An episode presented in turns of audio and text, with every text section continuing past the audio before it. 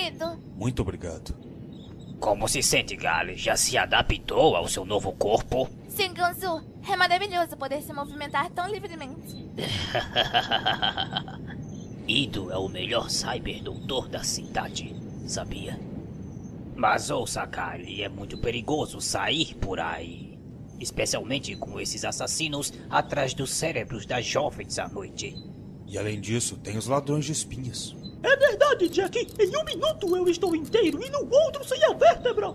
A maioria das peças do ciborgue são fáceis de obter, mas são um substituto sintético viável. A espinha humana é totalmente diferente. Isso significa que existe um grande tráfico de órgãos por aqui, onde nós é que somos as suas vítimas.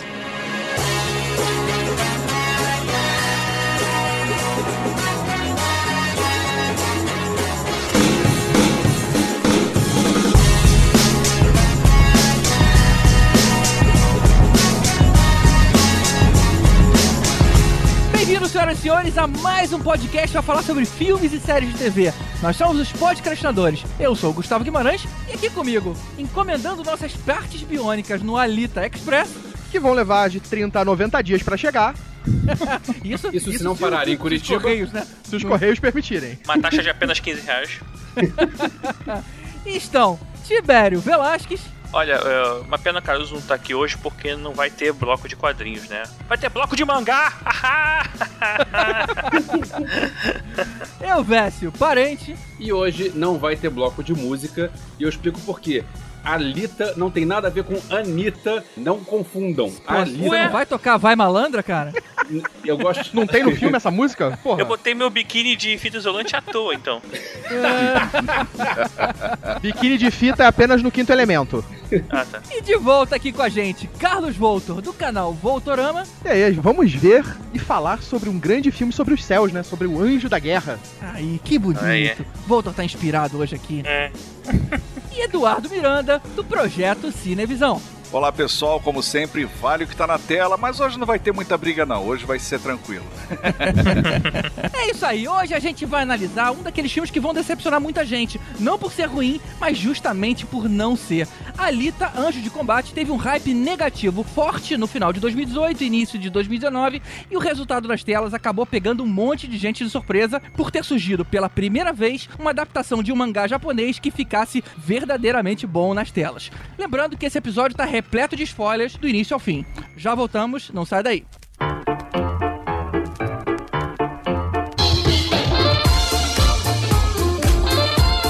Opa! Antes dos avisos, um comentário aqui. Esse foi um dos episódios mais difíceis da gente gravar. A gente marcou a gravação pro dia seguinte da cabine de imprensa, que inclusive é o motivo do, do Caruso não tá, é porque ele não, ele não pôde assistir com a gente, tava gravando. Mas esse dia foi a noite daquela chuva que destruiu o Rio de Janeiro. Mesmo você que não mora aqui, você deve ter visto as notícias, né? Choveu em uma hora aqui quase o dobro do que choveu no mês anterior inteiro. E a cidade não tinha como ter escoamento para esse volume de água ao mesmo tempo, né? O Rio de Janeiro virou literalmente um rio. De qualquer forma, até hoje, quando você passa pela zona sul da cidade, que foi o mais afetado, é de cortar o coração, cara. Ver aquelas árvores centenárias quebradas, caídas no chão. Árvore centenária, não é essa arvorezinha de decoração de condomínio, não. E você vê casa destruída. E ainda pior, né? Ainda lembra que pessoas morreram nesse evento. Bom, aí, aí com isso, a luz acabou em vários pontos do Rio de Janeiro. Uma hora não tinha lá no Miranda, outra hora não tinha no Voltor, depois na minha. Até que a gente não dava mais pra adiar. E eu fui até a casa do Voltor gravar, porque era dele voltou primeiro. O inconveniente disso é que vocês vão ouvir uma oscilação de volume tanto no meu áudio quanto no do, do Voltor porque a gente tava junto. Então o áudio de um vaza no microfone do outro, tem esses problemas técnicos que eu fiz o que deu pra minimizar aí, mas não ficou perfeito, claro. Beleza? Só pro caso de alguém perceber um eco de repente ou em alguma sílaba ficar mais baixo do que deveria. Bom, o aviso de hoje é rapidinho, é só pra avisar que eu e o Nick Ellis tivemos lá no Confábulas, num debate muito legal falando sobre separar a obra do artista. Sabe quando você gosta muito do trabalho de um cara, mas daí de repente ele, na vida pessoal, se mostra um cara de moral questionável, sabe? Você fala, e agora? Continuo gostando dele ou não? Ah, será que isso afeta o legado? Ou seja, foi um debate bem interessante, com vários pontos de vista. Vale a pena ouvir. O link tá aqui no post. E pra encerrar, aquele é o nosso agradecimento de sempre aos nossos padrinhos, especialmente aos Iodas. Mário Rocha, Sérgio Salvador, Rogério Bittencourt de Miranda, Marcelo Petego, Éder Fábio Ribeiro, Carolina Lindoso Nietzsche, Draco, Marcel Melo, Rodrigo Alves, Carlos Melão, Everton Caruso, Igor Brenner, Daniel Neto, Fábio Matos, Alexandre Bom, Gustavo Basso e Diogo Porto, aos nossos super saiyajins Ricardo Caldas, Wagner Bastos e Marcelo Parreira, aos mestres dos magos Renato Arcanjo, Ricardo Varoto, Bruno Mancini, Tatiana Karlovic, Nadia Lírio e Daniel Martins, e aos nossos super tanos Lucas Lima e Alexandre Mendes. Muito obrigado a vocês e a todos os outros padrinhos que contribuem a partir de um real. Esse apoio é extremamente importante e é o que mantém esse projeto de pé. Se você se interessa em participar, dá um pulinho lá em padrim.com.br barra podcastinadores e escolhe a categoria que mais tiver a ver com você. Então, sem mais, bora pro nosso especial sobre Alita, Anjo de Combate. I,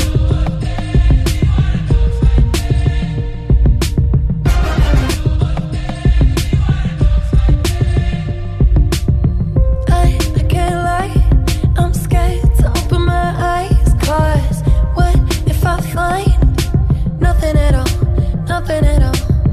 What is the point of my lips if they don't make noise? Uh, what is the point of doing nothing at all? Watching it fall. Um dia, Guilherme Del Toro chegou pro James Cameron, entregou o mangá de Battle Angel Alita e disse: Veja isso. O resultado foi, quase 20 anos depois, uma surpreendente parceria entre James Cameron e Robert Rodrigues, que deram vida a um mangá feito 30 anos atrás sobre um mundo pós-apocalíptico arrasado por uma guerra tecnológica.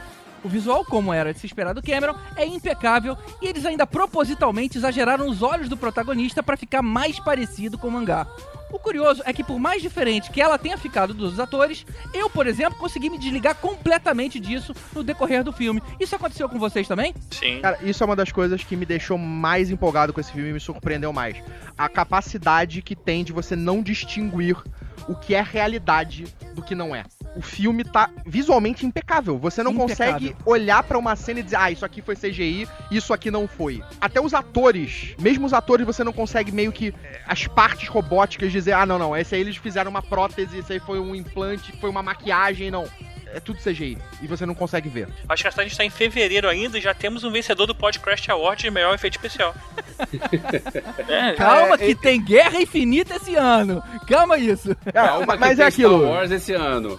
Não, não, mas, cara, a, a gente já tem um que sabe, geralmente já ganha nisso só por ter feito o filme. Ou por estar com o nome ali, James Cameron. Só o James Cameron, ele inova desde Terminador do Futuro 2, ele só vem inovando tecnologias quando ele faz um filme. Não, e ele tá associado ao ETA Digital, que é do Peter Jackson, né? Então, ali é o efeito especial, que é o maior concorrente da Industrial Light and Magic, do tio Lucas, né? Então, os efeitos especiais são muito competentes. Porém, essa questão do olho grande, essa, esse mecanismo de guerra, ele tem por característica ter esse olhão mesmo. Isso aí tá no mangá e tá no OVA.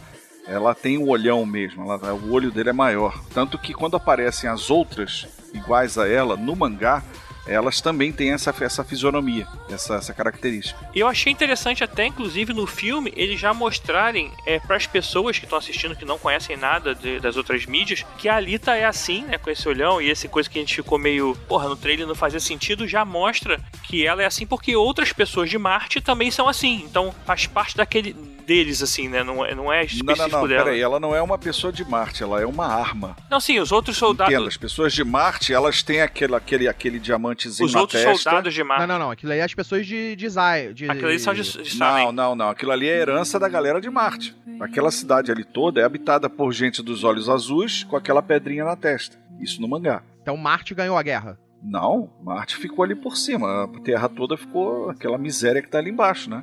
Sim. E as cidades voadoras eram terrestres. E os marcianos vieram e destruíram elas. E aquela foi a única que sobrou. É que o filme só fala isso, você tá entrando no, no quadrinho, que é outra Então, parada. no, no mangá é diferente disso? No mangá é diferente. É, bem diferente. Quando a gente olha o OVA e quando a gente olha o filme, nós estamos vendo no mangá o- do capítulo 1 ao capítulo 12. Sendo que o filme ainda pega o início do capítulo 13, quando ela de fato vai pro motorball. Aquela corrida lá, competição, tipo rollerball, né? Então o que a gente pega no filme é o OVA turbinado, enxertado de várias coisas do mangá e também de coisas americanizadas para poder dar uma característica ali meio, meio local, né? Para agradar a galera local. como eu disse, assim, no filme eles deixam isso claro, que as pessoas que vêm junto com a Alita têm esse olhão, então isso pra diminuir o estranhamento em cima da personagem. Isso eu achei interessante eles mostrarem isso logo, sabe? Não deixar lá pro terceiro filme, ou, ou no momento futuro, pra você ficar, pô, por que, que só ela desse jeito? Só porque ela era o lobo mal, né? Que olhos grandes você tem, minha filha? É, eu acho também que era uma parada relacionada a todo mundo ali tinha coisas modificadas, né? Ela não é a única. Apesar dela ser diferente, você via que existiam outras pessoas muito até mais diferentes do que ela, né? Ela é, é estranha pra gente porque ela principalmente era a protagonista, mas tinha muitas É pessoas completamente diferentes ali. É verdade, a gente não esperava isso da protagonista, mas realmente existiam pessoas que tinha a cabeça no peito, a pé na, a pé na testa, né? Algumas coisas que assim que também seria normal numa sociedade louca daquela. É, eu até comentei com o Voltor, quando eu tive o prazer de assistir ao lado dele, na cabine de imprensa, e eu até comentei com ele que alguém que se daria bem nesse universo era o General Grievous, né? Que o Ah, é? Grievous, lá, é, ele, ele também aprimorava o corpo dele com tecnologia, com tecnologia Sim. cibernética. Era um ciborgue. Era um ciborgue, né? Olha, ele saiu daí, hein, então, olha. Não, não saiu não, porque é bem mais antigo que o Grievous isso aí. Não, o Grievous Ah, pode ter vindo como então. inspiração disso. ah, sim. Não, ele podia ter morado na cidade de Sucata e aí fugiu pra. Não, esquece.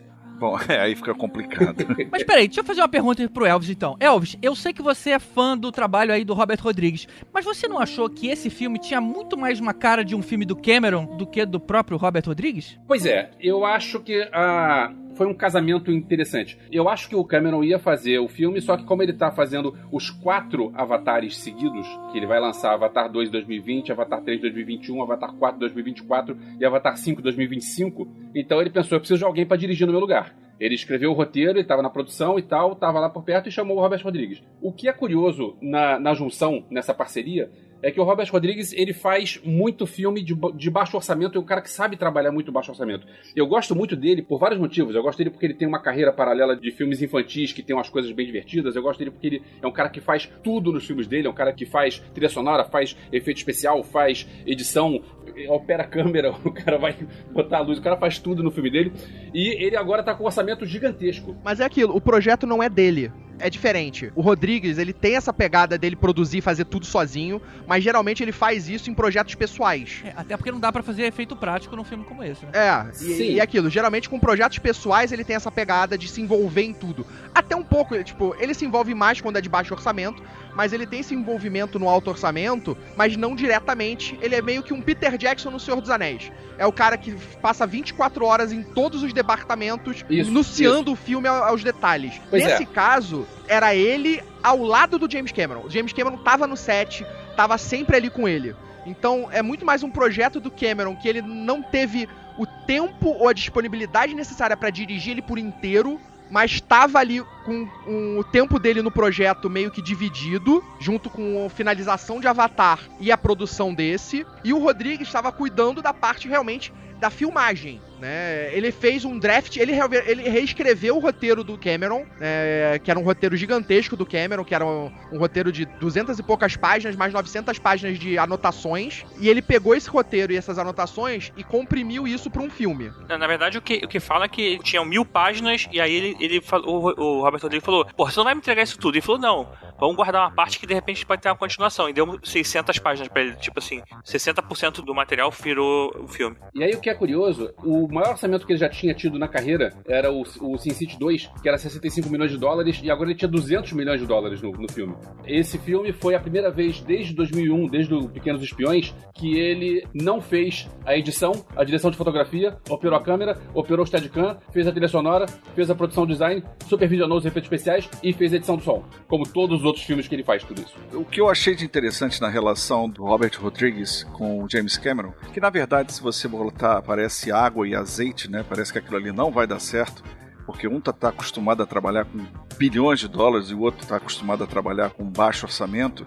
Foi o que eu ta- também havia comentado com o Voltor, né? Porque eu- quando eu assisti o OVA, que aliás era um OVA que eu ia passar na Rede Manchete, no, do S Mangá, quem lembra do S Mangá, que tinha lá o Genocyber, o Detonator Orgon, o Zero Hammer, na listagem de filmes que eu ia passar nessa sessão, estava o Gun, que é o nome do, do, do mangá, né? Gun. Da onde vem o Alita, antes de combate. E quando eu vi o, OVA, né? Que é esse Original Video Animation, que é o, esses, esses média-metragens. É, é... um anime baseado no mangá. Resumindo. É, ou média-metragem derivado de uma série de anime ou do próprio mangá, só que ele vai direto para vídeo, ele não vai para lugar nenhum. Então o que acontece? Nossa, eu fiquei muito chocado com a quantidade de sangue, sangue mesmo que o OVA tem.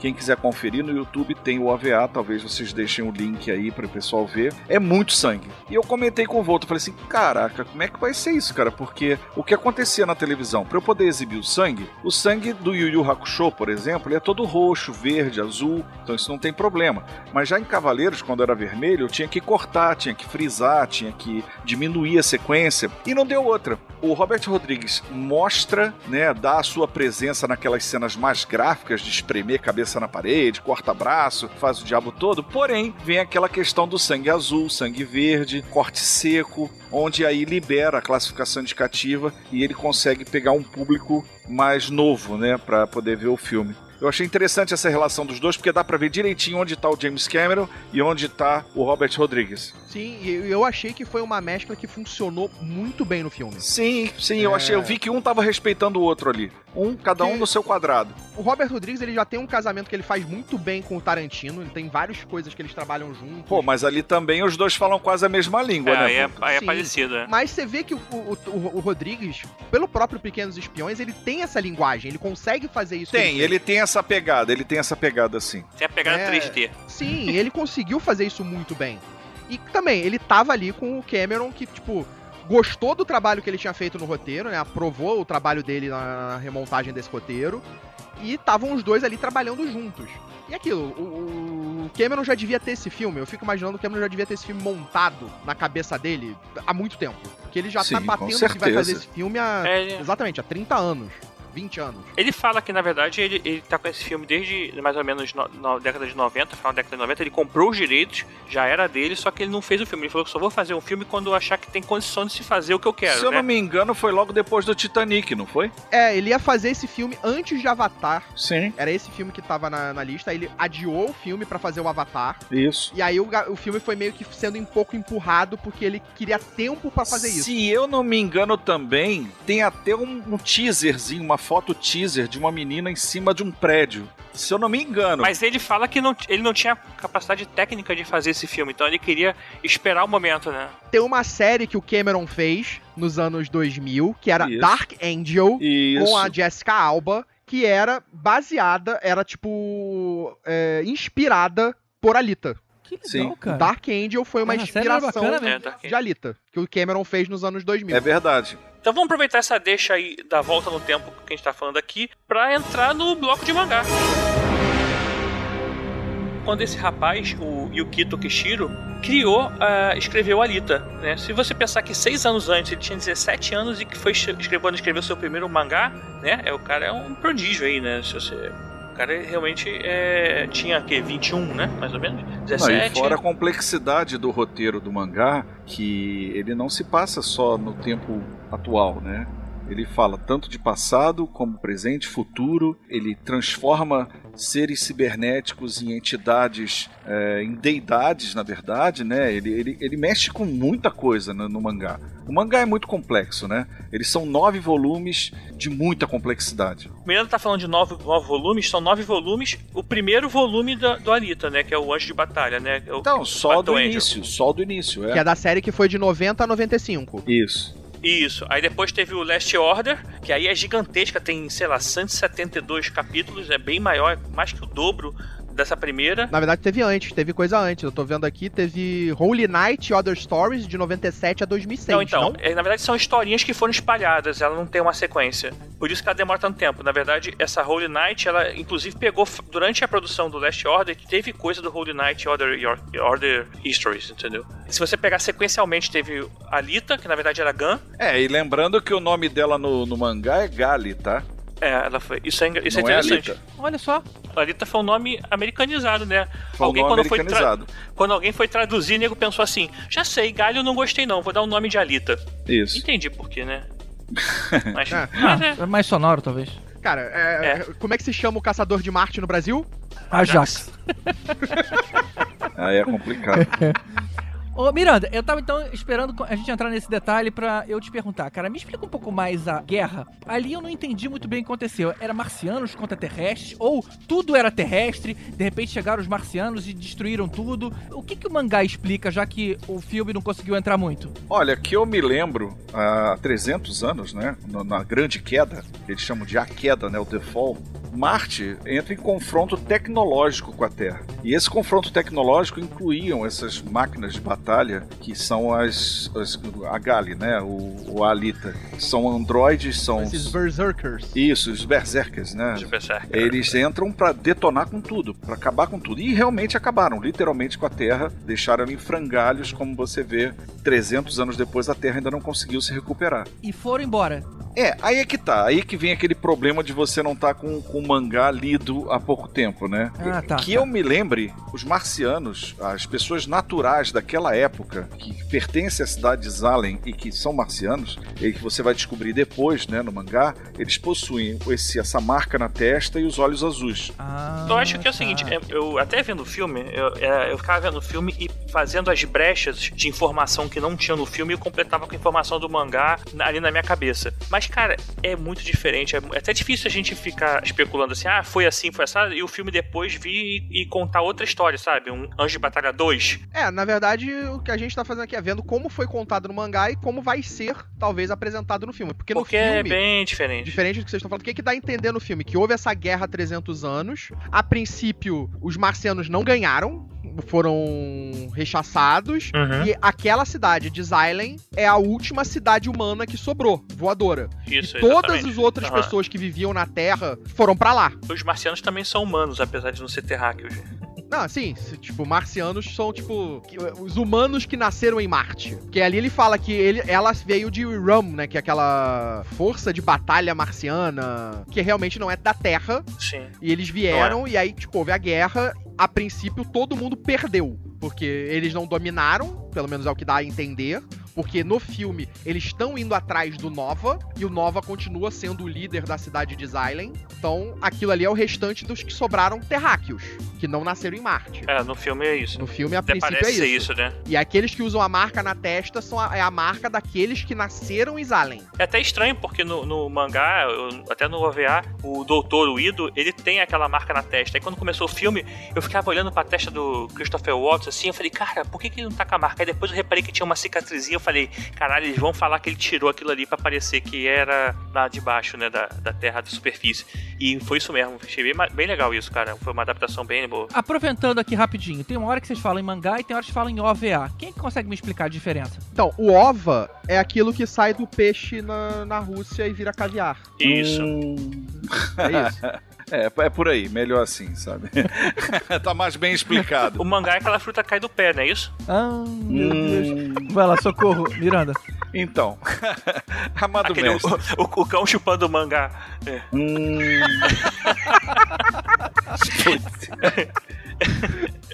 então, originalmente, né, através do nosso Yukito Kishiro, ele foi lançado em mangá, que é no quadrinho japonês. E lá, em 93, ele é adaptado pela Madhouse para OVA, que é o Original Video Animation, né, que ele sai direto para comércio, para vídeo.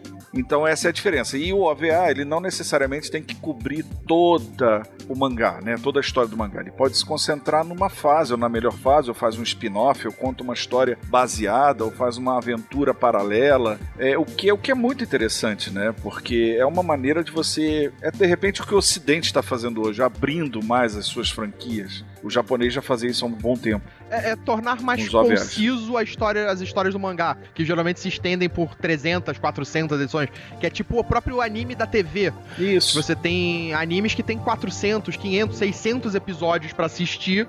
Aí você pega tipo uma fase de um desses animes que dura 80, 90 episódios e torna ele coeso pra um filme de duas É horas. quase uma malhação das revistas em quadrinho, então, né?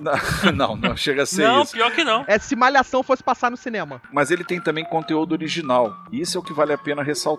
Ele não é só um resumo, é por vezes isso acontece quando sai do mangá direto pro OVA. Agora, quando ele sai do anime pro OVA, às vezes é um spin-off, às vezes é uma história que amplia o tema do que você tá vendo ou joga você para um outro lugar. É como um mapa de jogo, né?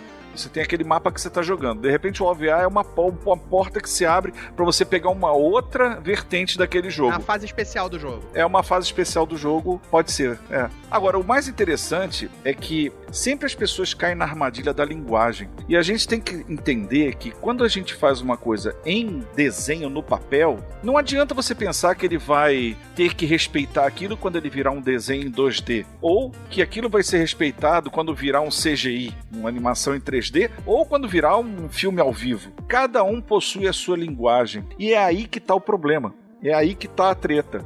Eu acho legal. Falar a treta que você tá falando, eu acho uma coisa legal. Eu vejo.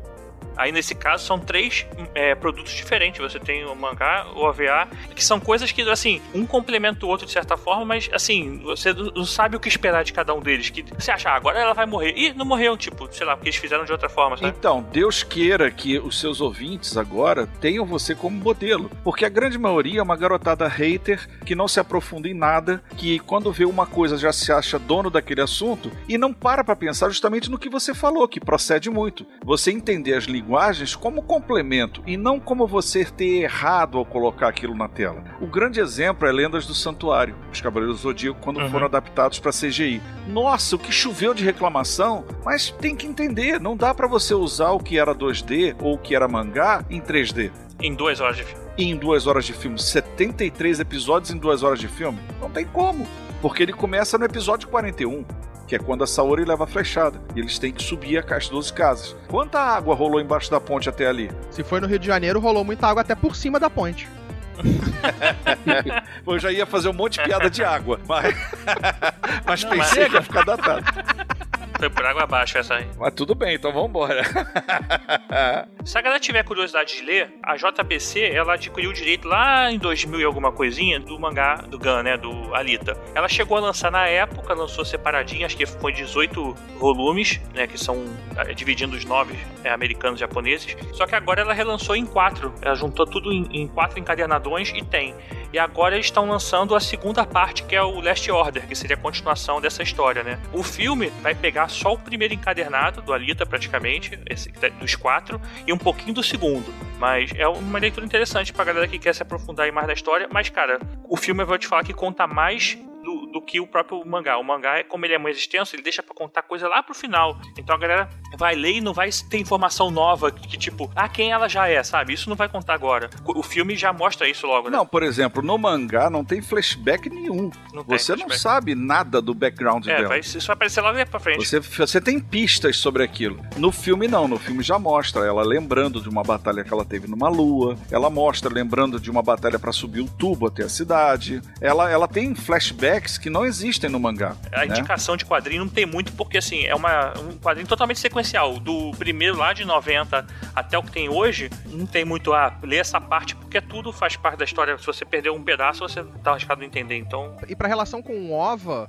com a parte do, da animação, eu achei, tipo, bem mais completo, né, em relação à animação. Ele acrescenta muito mais coisa à história, dá mais emoção Uhum. à história, dá mais textura a tudo que acontece, né? A gente. Você faz parte ali mais da vida daqueles personagens do que na animação. A animação eu achei a coisa muito corrida. Eu acho que ela peca em algumas coisas ali pra apresentação, principalmente da- dos personagens. Mas visualmente tá muito parecido e até eu digo melhor do que o próprio animação. É, no caso, Voltor, o OVA, ele não tem a intenção de ser para e passo nesse caso, porque existe o mangá. Ele, na verdade, ele já conta que você conheça isso, porque É. ele tá contando exatamente o que existe no mangá. E ele também não tá preocupado em te dar um final, porque sabe que você vai continuar lendo a historinha.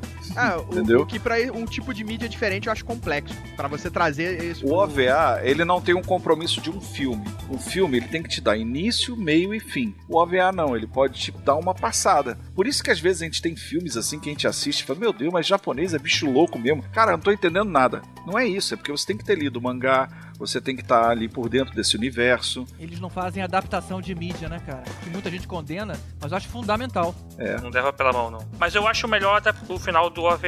Eu achei mais, acho mais legal o ponto que para o, o anime do que o que para o filme. Mas a gente discute lá na frente quando for falar do final do filme. Beleza, então. Lembrando que o filme pega do. Ele pega do início do. Ele pega o capítulo 1 ao capítulo 12. E é o final, ele é um arremedo para que as pessoas fechem o laço, porque ele deveria acabar com a queda realmente do Hugo, quando ele cai. Mas ela ainda mostra ela no motorball. Agora já falou o final. Agora já falou o final mesmo, fudeu. Ah, agora ele já avisou que tem spoiler no Tá início. é. Ah, filho, agora, tipo assim, vou só a cabeça, já encostei o saco, É que já o Hugo tudo. tropeçou na pedrinha e caiu. O pessoal não entendeu. É, ele tava segurando no tubo. Tira o tubo. Aí Hum. tirou o tubo, já era uma piada datada do caramba. Olha, me vamos lá. tira o tubo, denuncia a idade, hein? É muito datada. É, bota no link do Jô Soares aí.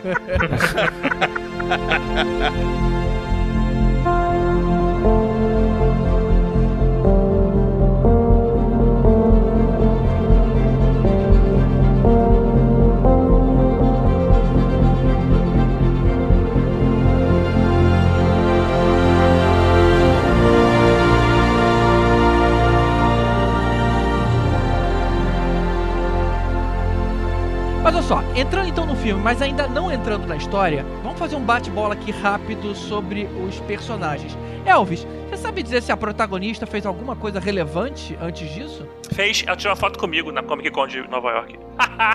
Ela tava no Bird Box. É aquela que some no meio do filme. Tem um casal que de repente some. Tipo, ah, não Uhum. precisa de vocês aqui. Então, somem do filme. Ela rouba o carro, né? Ela Ou que seja, rouba o carro. faz. É- Ela é. Ela é a policial do Bird Box, não é isso? É, ela é a policial do Bird Box. Isso, é policial. Ela tá no Maze Runner, ela faz uma participação no segundo e no terceiro filme, até maior no, no, no terceiro. Tem um detalhe que eles estavam testando quatro atrizes diferentes. Eles fecharam com a Rosa Salazar, mas entre as outras três eram a Zendaya, aquela que tá no, no Homem-Aranha Novo, e também tá no, naquele Rei do Show, a Micah Monroe e a Bella Thorne. Eu acho que a escolha foi Não boa. tenho ideia de como seria com alguma das outras três. É. Eu também acho que a escolha foi boa. A escolha foi boa. Ela é uma boa atriz, funcionou bem. funcionou perfeitamente. O visual tá lembra até um pouco ela. Sim, Lembra sim. bastante, cara. Que eu achei bem parecido. Até os olhos Lembra lembram, incrivelmente até os olhos É. lembram. Eu, eu- eu tive a oportunidade de estar lá na Comic Con de Nova York e teve um, um bate-papo com o Rodrigues, com os dois protagonistas e aquele gordinho que eu nunca lembro o nome que trabalha também com a parte de produção do filme, que é. Dane-se, whatever. E, e o pessoal perguntou até por causa da- da- do efeito especial, né? A participação dela no filme, se era muito pouca, como é que era. Tem até um documentáriozinho, um making off, mostrando que ficou bem legal. Mas ela falou que se preparou fisicamente bem, cara. Assim, ela tava contando a história de preparação dela. Foi coisa de seis meses aí se preparando pra fazer umas espadas, é, uns golpes e uns, umas cambalhotas aí. Foi muito motion capture, né? No making off mostra que tem aquela câmera que ficava junto da cara dela e os vários pontos e tal pra marcar a, a captura de movimento. E ela falava que o troço é tão perfeccionista que ela dizia: Gente, eu tenho uma falha aqui no meu rosto, vocês podiam apagar já que é digital. E eles mostravam todos os detalhezinhos da pele dela estavam lá, de tão perfeito que é. É porque, sabe, Elvésio, isso aí é uma sorte pra galera do CGI, porque eu nunca me esqueço a cabine técnica que eu assisti uma vez, foi do Shrek, né? O primeiro Shrek. Que a DreamWorks fez aqui no Rio de Janeiro, o que eles pediram pra gente pra observar na tela não era o que era bem feito, mas eram os defeitos. Porque a grande busca para perfeição em matéria de atores de virtuais e, e- e ambientes verossímeis, né, a coisa que mais se aproxima do real, são os defeitos, que são os mais difíceis de serem feitos. Então eu ac- eu acredito que isso que você está contando tem a ver com isso. Quer dizer, quando ela disse que tinha um defeito no rosto, a galera deve ter dito: caraca, beleza, não, não, não, não, pelo amor de Deus, não mexe nisso, deixa o defeito, deixa o defeito. É isso que a gente quer. É esse defeitinho, essa coisinha que, se passar, a pessoa diz: beleza, eu tenho o ator virtual. E a gente tá chegando, acho que, no ponto em que o ator virtual vai substituir em algum momento o ator real, sem problema. Olha, eu digo, é uma questão de sindicato. Eu, eu acho que é uma questão apenas de sindicato. Porque o resto tá tudo pronto. Mas você precisa do ator ainda, né? Não sei. Precisa dela lá atuando. Não, precisa. Precisa de, um- de alguém que Mas- faça o movimento. É, mas você não precisa daquele ator. Mas não é daquele ator exatamente. Olha o Peter Cushing no Rogue One. Não era o Peter Cushing. Peter Cushing tá morto. Você só mas precisa de alguém pra um ator- você capturar os movimentos faciais. É, não, que tem um pouquinho de, de similaridade muito assim, altura, tipo É. de cabeça, alguma coisinha só pro computador entender o que ele, onde ele vai jogar o skin. O skin, quem joga game, videogame sabe, né? É aquela, é aquela, Tibério, me ajude. É aquela, é, tudo bem, é a pele, é, é a cobertura do bonequinho. É, é- é a fantasiazinha, o, não sei o termo. A textura de pele, ou seja lá Isso. é isso. É a característica do personagem que vai ser colocado em cima daquele bonequinho feito lá, que é o que acontece na captura de, de movimento. Tem um filme que brinca com isso já lá atrás, em 2002, que é o Sim One, que é com. Ah, é sim, com o Al Pacino. Ah, Al Pacino, Simone. Ah, tá. eu chamava de verdade. Simone. Que é, Verdade, Simone. Eu também, sempre, também, também achava que era Simone. é, que é uma atriz Simone. Virtual. Só que ela é toda excêntrica, ela nunca aparece, né? É, e aí ela o não pessoal acha existe que ela é verdadeira. É, ela, não existe, é.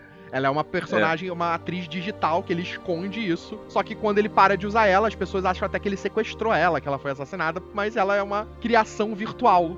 Então, pra gente chegar nesse ponto, eu acho que não falta muito tempo. É, se bem que eu ainda fico com a, com a mulher nota mil, tá? Aonde eu vejo uma aplicação comercial assim que vai ser muito usada, não é você usar alguém que já morreu, que tem questões aí de direitos autorais, falar com a família e tudo mais. É simplesmente o ator que tá em voga hoje e ele tem que escolher entre um projeto e outro, ele simplesmente pode pegar os dois. Tipo assim, olha, eu, eu vou pegar esse e esse. Eu dou autorização pra um cara me dublar e usam a minha imagem. Ou seja, o cara pode fazer 3, 4, 5 filmes ao mesmo tempo.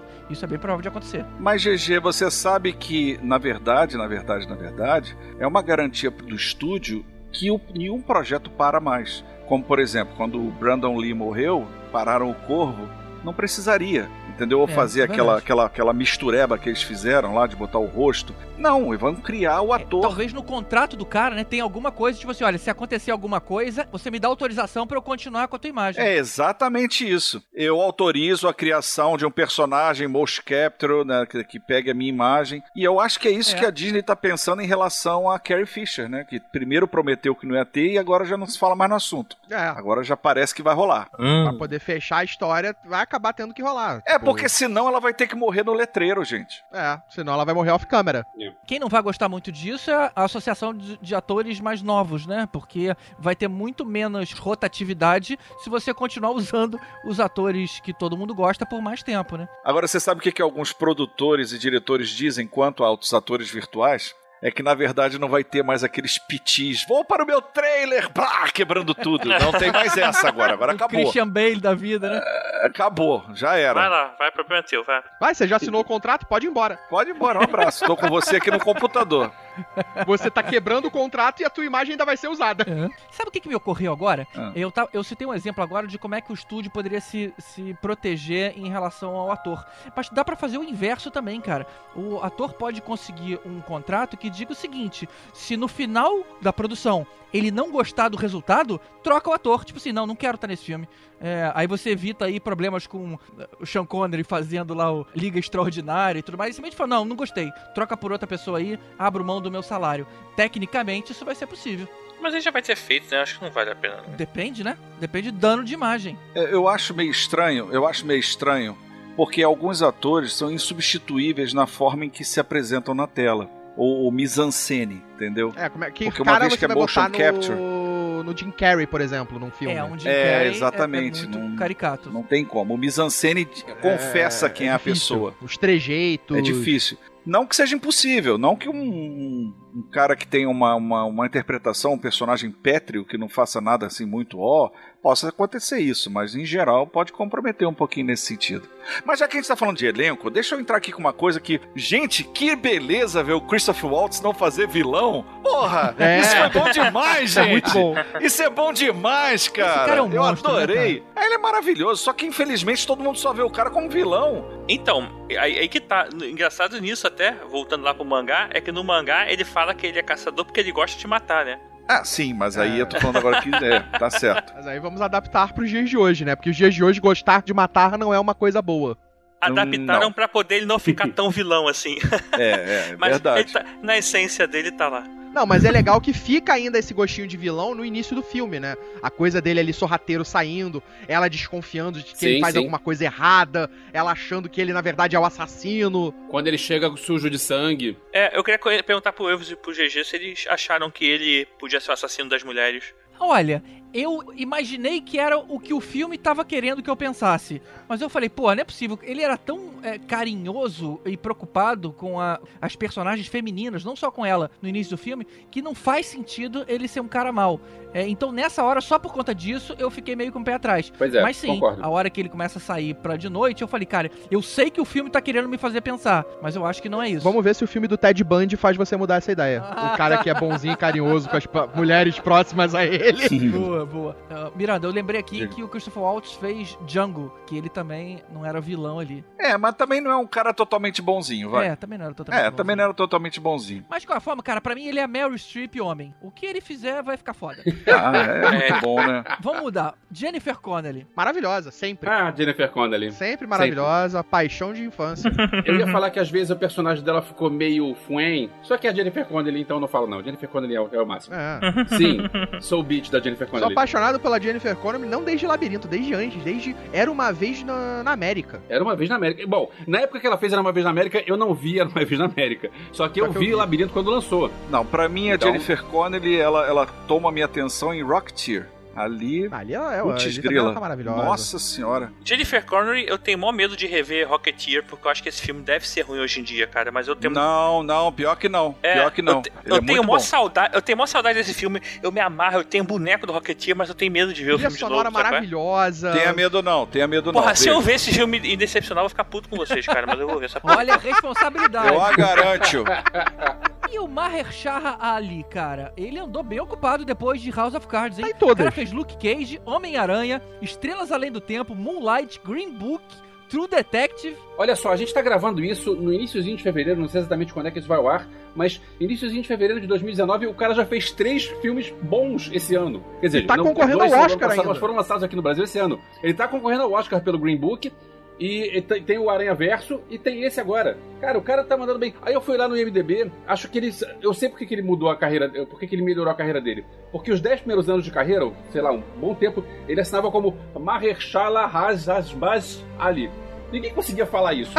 Aí o cara vai mudar o nome. O nego não conseguia ligar pra ele, né? Pois é, eu vou oferecer um papel. Como é que é o nome do cara? Mahershala Razazbaz. Pô, não consegui mais pegar. Deixa pra lá. Qual é o próximo da lista? Ah, tá. Não, eu ainda lembro ele da época que ele fazia The 4400. Nossa, não lembro. Pode ele for dele. caraca, eu lembro dessa série, Faz cara. o The 4400. É verdade, ele fazia. Então, passando de um ator bom pra um ator ruim. Cara, o que que era esse Hugo, hein? Que moleque É. fraquinho esse, hein? Eu não Verdade. gostei, não. É. Mas eu já peguei implicância da adaptação. Porque no quadrinho e no anime, eles são mais novos, né? Ele tem cara de criança, ele tem aquele meio jeito meio moleque, sabe? Tipo, que fica arrumando as paradas meio pivete, assim. e no filme ele é meio adulto, sabe? Andando de moto, uma parada meio, meio crepúsculo, sei lá, cara. Agora, tem em papéis menores, tem um monte de nomes bacanas. Tem. Não. O Ed Skrein, que é o, o vilão do, O do Deadpool. Deadpool, Sim, sim. é o Zapan. E o Jack Early Halley é o Gre- Grewisca. Grewisca. Jack Early Halley é o, Que tá, é, é o o- mais irreconhecível de todos ali dentro do filme. é o Rorschach do Watchmen. Sim. Grewisca. Ele é o Rorschach do, do Watchmen. Ele é o Fred Krueger do, Do novo do filme, Pesadelo Novo. que não, não vale muito a pena. Isso. Tem muito cameo, né? Acho que o Ro- Robert Rodrigues faz isso, né? É, não sei se o James Cameron. James Cameron é- faz isso quem que é também. a culpa. Mas é esquisito, porque é esquisito porque eu não achei, eu vi até o fim, eu não achei nem a Salma Hayek, nem o Tite Merrin, nem o Dani Trejo. Aí.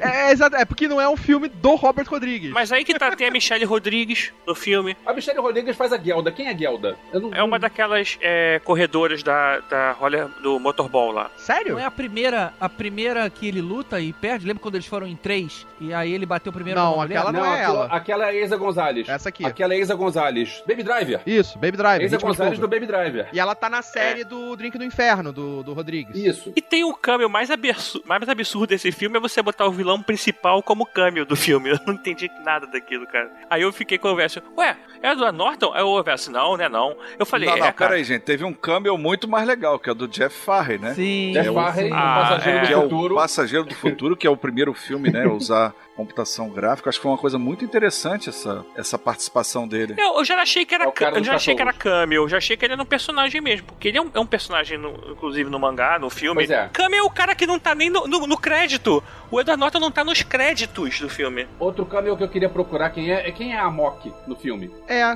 não sei, eu tô tentando descobrir isso Ah. agora. A Amok é o Casper Van Dien. Sim. Lembra do Casper Van Dien? Sim. Aquele do Tropas Estelares? Que foi uma promessa de ser um, um ator bonitinho e que nunca É, ele mais tá no fez nada. Nunca mais fez nada. O melhor filme da, da carreira dele. é Olha, ele Estelares. tentou, tentou bastante, hein? Até Tarzan o cara tentou. Tentou bastante. Quem é a Mok no Alita? É que o Amok, ele não tá no quadrinho, então assim, eu não- realmente não sei, mas ele deve ser algum daqueles malucos lá da corrida. Ou caçadores de recompensa lá. É, é alguém daquela galera que morre lá, em algum momento. Mas vem cá, pergunta pra vocês: o que que vocês acharam do 3D? Não o não Afonso. vi, ele tava é, lá? A técnica. Muito bom, bem competente. Cara, eu achei que não fez muita diferença pro filme. Não pareceu, pelo menos, Eu também. também achei que não comprometeu. Em alguns momentos eu até gostei do visual. não me saltou aos olhos. É porque geralmente eu acho que o 3D incomoda, mas nesse não, cara. Esse não bêbado. comprometeu e às O cara não vezes. tá nem aqui pra vocês falarem mal dele, bicho. Tá bom, essa piada já foi, cara. Eu achei que o 3D, ele não. Se você não quiser ver num cinema 3D, não precisa. Mas podendo, tem pequenas cenas em que o 3D se mostra Exato, exato. presente ali. Ele. É, tem as cenas quando dá ela tá essa- lutando essa- com o Grillwinska, com aquela coisa dos... É, dá Dá profundidade. uma profundidade É. à cena. É aquela hora que ele, ele tenta, na luta entre eles, que é os tentáculos, os tentáculos passam pertinho da, entre Sim, aspas, câmera. É, a profundidade Aham. ali fica muito bacana. É aquilo, eu, eu acho, é, uma- é a mesma tecnologia do Avatar, de 3D. Então eu acho que não é aquela coisa pra realmente saltar da tela pra cima de você. É muito mais pra complementar o visual da história, o visual do filme, a profundidade. Aquelas cenas de cidade, quando mostrava ela em primeiro plano, e a profundidade da cidade ao fundo. É o famoso 3D a serviço do roteiro. Isso.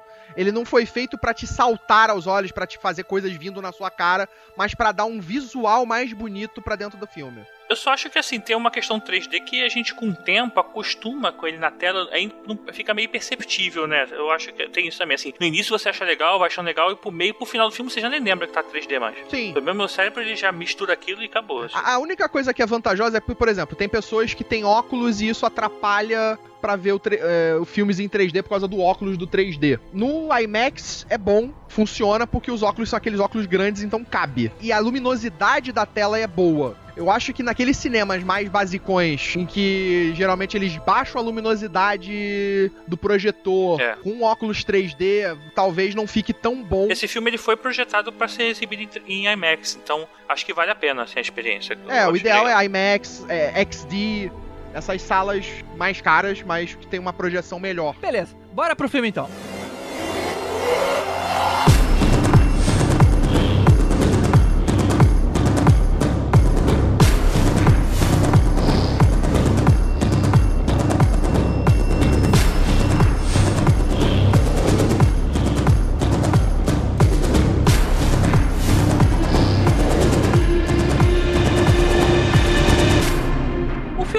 No ano de 2563, 300 anos depois da queda. O Miranda já explicou um pouquinho aí pra gente essa questão da, da guerra, que não ficou muito claro no filme, mas a história começa quando o Dr. Ido acha uma cabeça de robô no meio do lixão que ele diz que tá viva. Ele tava dolorido. É ruim.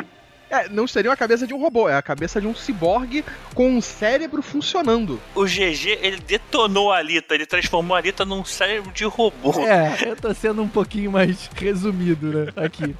É, porque existe uma diferença. A gente fez um episódio sobre robôs, ciborgues, não sei o que, não fez no passado? Fizemos. Que a gente explicou, inclusive, a diferença. Então, lá você vai saber o que é um, o que é um, o que que é outro. Mas a Alita é um ciborgue, porque ela tem um cérebro humano e o corpo é um corpo mecânico, né? Um corpo de um robô. Então, ou seja, a gente pode entender que ela já foi humana uma vez e tava Uhum. ali É, no- a gente vive ali numa corpo- sociedade em que você substituir o seu corpo por partes robóticas é normal. É uma coisa cotidiana, casual. É como se você comprasse um relógio, comprasse um carro, É, ou é um fosse acessório. comprar... É o limite do cyberpunk, né? Olha só, no episódio de Aquaman vocês questionaram sobre a fisiologia dos Atlantes e eu tenho uma dúvida, mas eu não preciso que ninguém responda não, tá? É só algo que passou pela minha cabeça. Ela precisa comer pra manter o cérebro é, ativo, isso é, isso é explicado. Só Uhum. que... Nutrientes. Pois é, os nutrientes. Como é que os nutrientes vão embora? Não quero saber, mas é algo que podia ser ser Não, come e Ah, faz igual o. Robocop. Lembra do Robocop? Sai na caixinha, bicho. Já sai Já vem, embalado, porra. O corpo robótico desidratado. pode ser similar ao corpo humano, à fisiologia humana. Então ele pode estar. tem um coração, tem um estômago, tudo aquilo ali, só que robótico. Tem uma forma como isso é apresentado no Asimov. Você tem até aquele. um filme, que é o Homem Bicentenário, que a evolução pro homem robótico é a criação dos órgãos robóticos. né? E o personagem principal ele se torna mais humano através dos órgãos humanos. Então, tipo, é uma mistura. Você pode ter órgãos robóticos num corpo humano que substituem todas aquelas as funções necessárias. No caso dela, pode ser a mesma coisa. Quando ela já caga, já vem um saquinho, ela já enterra aquilo ali, já vira duplo na hora, não tem Meu Deus estresse. do céu. É o tipo da coisa que eu disse que não precisava explicar. Ela não caga, ela faz download. Eita. então, olha só, falando do corpo da Alita, esse corpo novo que ela conquista, né, o Berserk, Não, não. Você já vai pular pro Berserk, a gente não vai nem falar do corpo cara, de uma prostituta que é morta e aí a gente fica achando que, Como? na verdade, o assassino é o Ido. Ah. é. Porque no mangá o que acontece? Esse corpo da Lita, que é esse corpo bonitão, com detalhes como se fosse tatuagem, achei bem legal, inclusive. Isso é bacana. No Você filme tá ele, falando ele do fala. corpo que ele começa o filme ou do corpo que ela termina o É filme? o corpo que ele dá pra ela, que é o corpo que ele tinha tá, feito pra o corpo filha. da filha, tá. Eu achei bem legal. Mas é engraçado isso, a diferença, porque uma coisa que deixa mais claro, ou pelo menos dá a entender mais no quadrinho que ele é o assassino das mulheres, ou pelo menos isso, é porque no quadrinho existe uma, uma mulher, como se fosse uma prostituta, que usa esse corpo. E aí ela é assassinada. E ele volta pra casa com esse corpo. Tu fala, caralho, ele matou a mulher pra poder pegar o corpo pra dar palita. Depois você descobre que não é ele o assassino, e na verdade ele comprou esse corpo, que alguém pegou esse corpo na rua e vendeu pra algum ferro velho, sei lá quem. E ele comprou esse corpo dele. Mas na hora acontece, você fala, ih, caraca, era aquela mulher que morreu. Então, assim, ele é o assassino. Isso deixa bem mais claro. Essa história da filha, inclusive, deixar aqui já claro que a Jennifer Connelly, o personagem dela, e a negócio de filha, não existe nada no mangá, não tem nada a ver com isso. E no OVA, filha também nem pensar. Filha foi inventada pra esse filme especificamente. Mas ela era casada com ele, pelo menos. Não, também não. Mas ela era trabalhava com ele. É, no mangá ela nem existe, não existe esse personagem, assim, não tem nada a ver com isso. No, no anime, existe essa personagem, ela veio com ele de Salem, tanto que eles dois têm os símbolos na testa tudo mais. E tem algum, pode ter tido relação, sei lá, não importa. E no, já no filme já eles já foram um casal e tudo mais. Ela reconhece o corpo da filha quando a Lita tá passando pela rua, isso é- ficou bem legal. Eu achei isso bem legal na história. É uma participação pequena da Jennifer Connelly, né, como essa personagem, mas é uma participação de redenção dela e você tem ali que a Alita tem um pai e, e ganha uma mãe com ela, Uhum. né, naquela jornada dela ali de, de ser de querer voltar pra Zalen, ela acaba deixando de ser egoísta, que acho que até a surpresa do vilão no final, que ele fala, "Vo- é, eu sabia dos seus poderes, mas a única coisa realmente que você fez que me surpreendeu foi ter feito com que a Shiren mudasse de ideia, deixasse de ser egoísta. Uma coisa que eu achei legal, que o GG até comentou comigo lá depois do filme, foi de ter visto os Alien e ter dado aquela sensação, mas não ver direito, né? Eu achei isso maneiro também, cara. É, que é, que é Maneiro, o paraíso maneiro. inalcançável. É, é- é o lugar utópico que, que você não, nu- nunca vai existir. Que na realidade não existe, né? Você sonha com aquilo. Eu passei mas o é filme querendo ver, cara, que hora vai mostrar lá em cima, mas depois que não mostrou, eu falei, pô, foi melhor. Eu fiquei Melhor, né? que nem todo mundo lá embaixo. Eu quero saber o que, que tem lá em cima e ninguém sabe. Isso, Exato. isso é bem e legal. eu acho que se mostrasse lá em cima, lá em cima não pode ser esse paraíso todo. Não é, né? Não pode ser essa maravilha toda. Não, você descobre que as pessoas lá em cima trabalham. Tanto que assim, é. Cara, é difícil não ficar falando do mangá, desculpa. Mas é porque, assim, o Google, quando ele quer ir pra, pra Zalen, ele fica o tempo todo falando, o Vector, né? E fala: Cara, você quer ir pra lá pra ser um mendigo lá, né? É melhor você ser alguém aqui do que ser um mendigo em Zalen. Não, ele prefere ir pra lá. Mas lá deve existir uma população meio estranha também. Deve ter um. castas e tudo mais. Não, claro que tem que ter, porque você tem comércio. Então você tem Ah. as pessoas que trabalham no comércio, você tem os prédios, você tem os construtores, os faxineiros, você tem isso lá. Uhum. É assim que uma sociedade funciona, né? Sim. É, e a grande parada é, é essa. O negócio é a ideia da utopia. É tipo a pessoa Uhum. que mora num lugar e acha que o outro lugar que lá que tá longe, que ele não pode ir porque é caro, porque é distante, porque é diferente, é melhor. Mas na verdade não é, é a mesma coisa. Você vai sofrer lá do mesmo jeito que sofre aqui, só que diferente. Não lembra Elísio muito, não? Lembra, lembra sim, sim. Elysium tem bastante coisa dessa pegada. Quem que veio antes, hein? O Elísio ou a galinha? Ou a Alita? Acho que é a Alita. Acho- Elysium. acho que é. Olha, eu não sei, eu teria que ouvir o nosso próprio episódio sobre Elysium pra lembrar. Cara, nosso terceiro episódio. Caramba, tem, ou seja, tem mais de 5 anos. Uma informação que não tem nada a ver com isso, mas eu tô vendo aqui no IMDB. O nome do filme ia ser Battle Angel Alita, mas eles mudaram pra Alita Battle Angel, porque o produtor disse que todos os filmes do, do James Cameron tem que começar com T ou com A. Que é o Titanic, Aliens, Terminator, The Abyss, True Lies e Avatar. Meu Deus. É. Caralho, que mudança bizonha. Isso é que é toque. Eu achei muito interessante a cena que ela desperta do corpo, né? Porque Ah, ela é, fica bem olhando assim, caramba, eu tô com um corpo novo, né? Ou não sei, né? Se bem que ela, ela não tinha memória, ela não sabia o que, que ela tinha antes. Mas ela devia estar, Aham. sei lá, tipo em coma, alguma coisa assim. Porque senão, na hora que ela acordou, ela não ia ter essa coisa de, ah, finalmente eu tenho um corpo. É Simplesmente porque seria um o vazio cérebro pra ela. dela tem. O cérebro dela é programado para ser uma arma. É como se uma arma encontrasse o tambor com as balas e, e pronta para começar a agir. Né? Ela Começa a se explorar sentia ali, né? incompleta. Eu entendi ela como. Você pega a história do Jason Bourne? Uhum. Eu, É, eu vejo né? ela como um Jason Bourne. Ela tem. Ela ah, acorda sem lembranças, mas ela tem conhecimento inato nela, de tudo. É, de tem, tem aqueles instintos. Tem os Exato, instintos instintos primários, né? todos, tudo disso existe ainda nela. O saber lutar.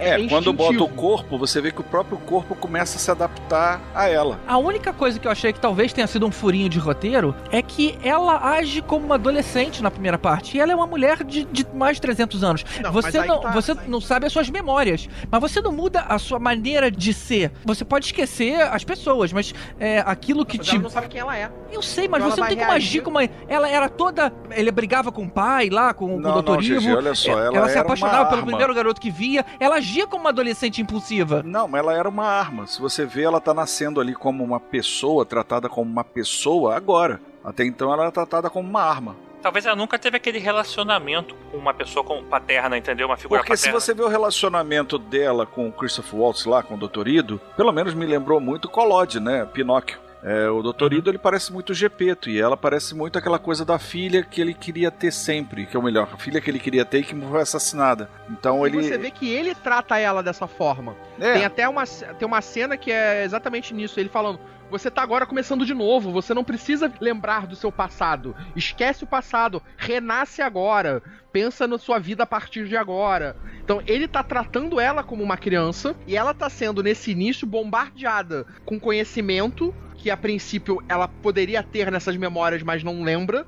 Sim. Então ela tá sendo bombardeada com esse conhecimento novo e as descobertas que ela tá tendo internas, que é de que ela sabe lutar, de que ela tem coisas no passado dela que não fazem sentido com aquilo que ela tá vivendo agora. Isso tá muito puxado em memória muscular. Agora, quando você pega uma coisa hormonal, tipo, ela olhou pro Hugo e ficou apaixonadinha direto. Isso não é exatamente algo que ela tá se descobrindo ali, né? É, eu, mas eu achei isso é uma essa... característica do OVA e do mangá. É uma, uma das características da personagem é preservar isso, né? Eu não tenho conhecimento assim de psicologia, mas assim, o que acontece? Ela só consegue lembrar das memórias do passado dela em momento que ela tá lutando. Talvez ela É. não tenha uma memória afetiva boa. Ah, Tibério, Assim, é um- eu sou porque- psicólogo e te digo, isso não tem muito a ver com psicologia. Não? Ali é mais uma máquina, né? É, ela tem, ela relembra as memórias dela estão todas conectadas com ações de combate. É, não, é Então exatamente. sempre que ela estava em uma ação de combate, É, a memória tudo- voltava. O cérebro dela foi condicionado a isso. É uma questão de condicionamento. Eu quero dizer assim, se ela, for, se ela fosse uma pessoa que tivesse um carinho de uma mãe a vida toda, talvez quando ela recebesse um abraço, ela redespertasse alguma memória nela. E não, ela só desperta a memória quando ela tá lutando. Ou seja, parece que a vida dela toda foi aquilo, sabe? Sim, ela é uma arma. Ela foi, ela nasceu como arma. É, e, e ela é, você pegar isso, ela é uma aquela personagem similar, mas não exatamente igual a tipo a Lilo do Quinto Elemento. Ela é a personagem inocente, mas ela tem uma coisa que é diferente. Ela tem o poder dentro dela, uma coisa tipo Jason Bourne, que é uma pessoa que não tem essa lembrança do passado. À medida do tempo que ele vai lutando, ele sabe lutar, ele sabe conquistar as coisas, ele sabe se defender e vai des- descobrindo a história em volta disso. É mais ou menos o que ela faz.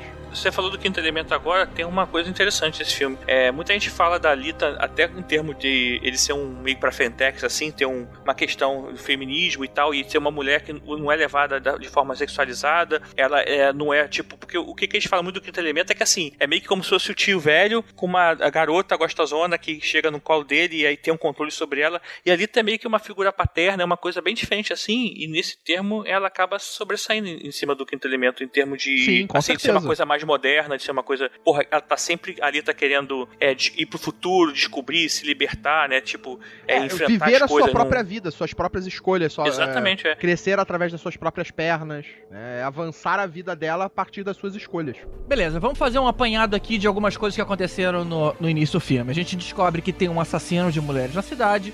A gente descobre aí a dinâmica entre a Jennifer Connelly e o Dr. Ido lá, né? Que eles eram casados, tinham uma filha cadeirante e, e o Dr. Ido tava trabalhando num corpo especial pra ela quando veio um noia lá, que era É acho que ele era- trabalhava fazendo, reconstruindo corpos da galera pro motorball, pro jogo. Motorball, exatamente. Ele né? fazia os corpos dos, dos caras que jogavam motorball.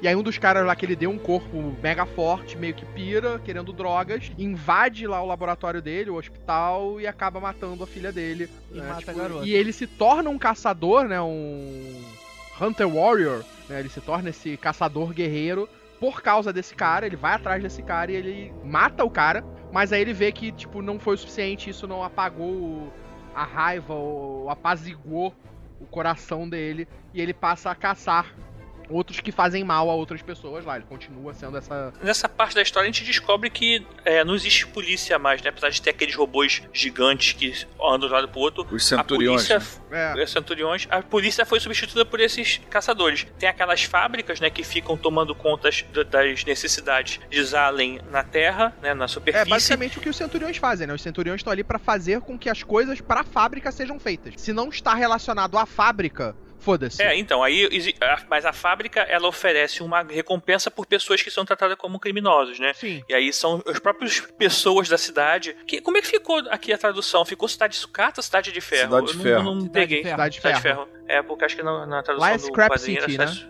É, Scrap City ficou. Ficou lá Beleza, fora nos Estados Unidos foi Scrap City. É, no mangá fica como cidade de sucata. Mas e, e aí, assim, tem que entender que a sociedade ela é um pouco diferente, não tem um policiamento igual. A, a- a fábrica acaba sendo responsável, que são robôs que cuidam dela. Inclusive, não tem ninguém de Zalen aqui embaixo pra resolver porra nenhuma, né? É tudo através de informação por robôs. Bom, na sequência a gente também vê a cena dela jogando motorball pela primeira vez, né? Mandando bem, derrubando o bullying lá na, da galera.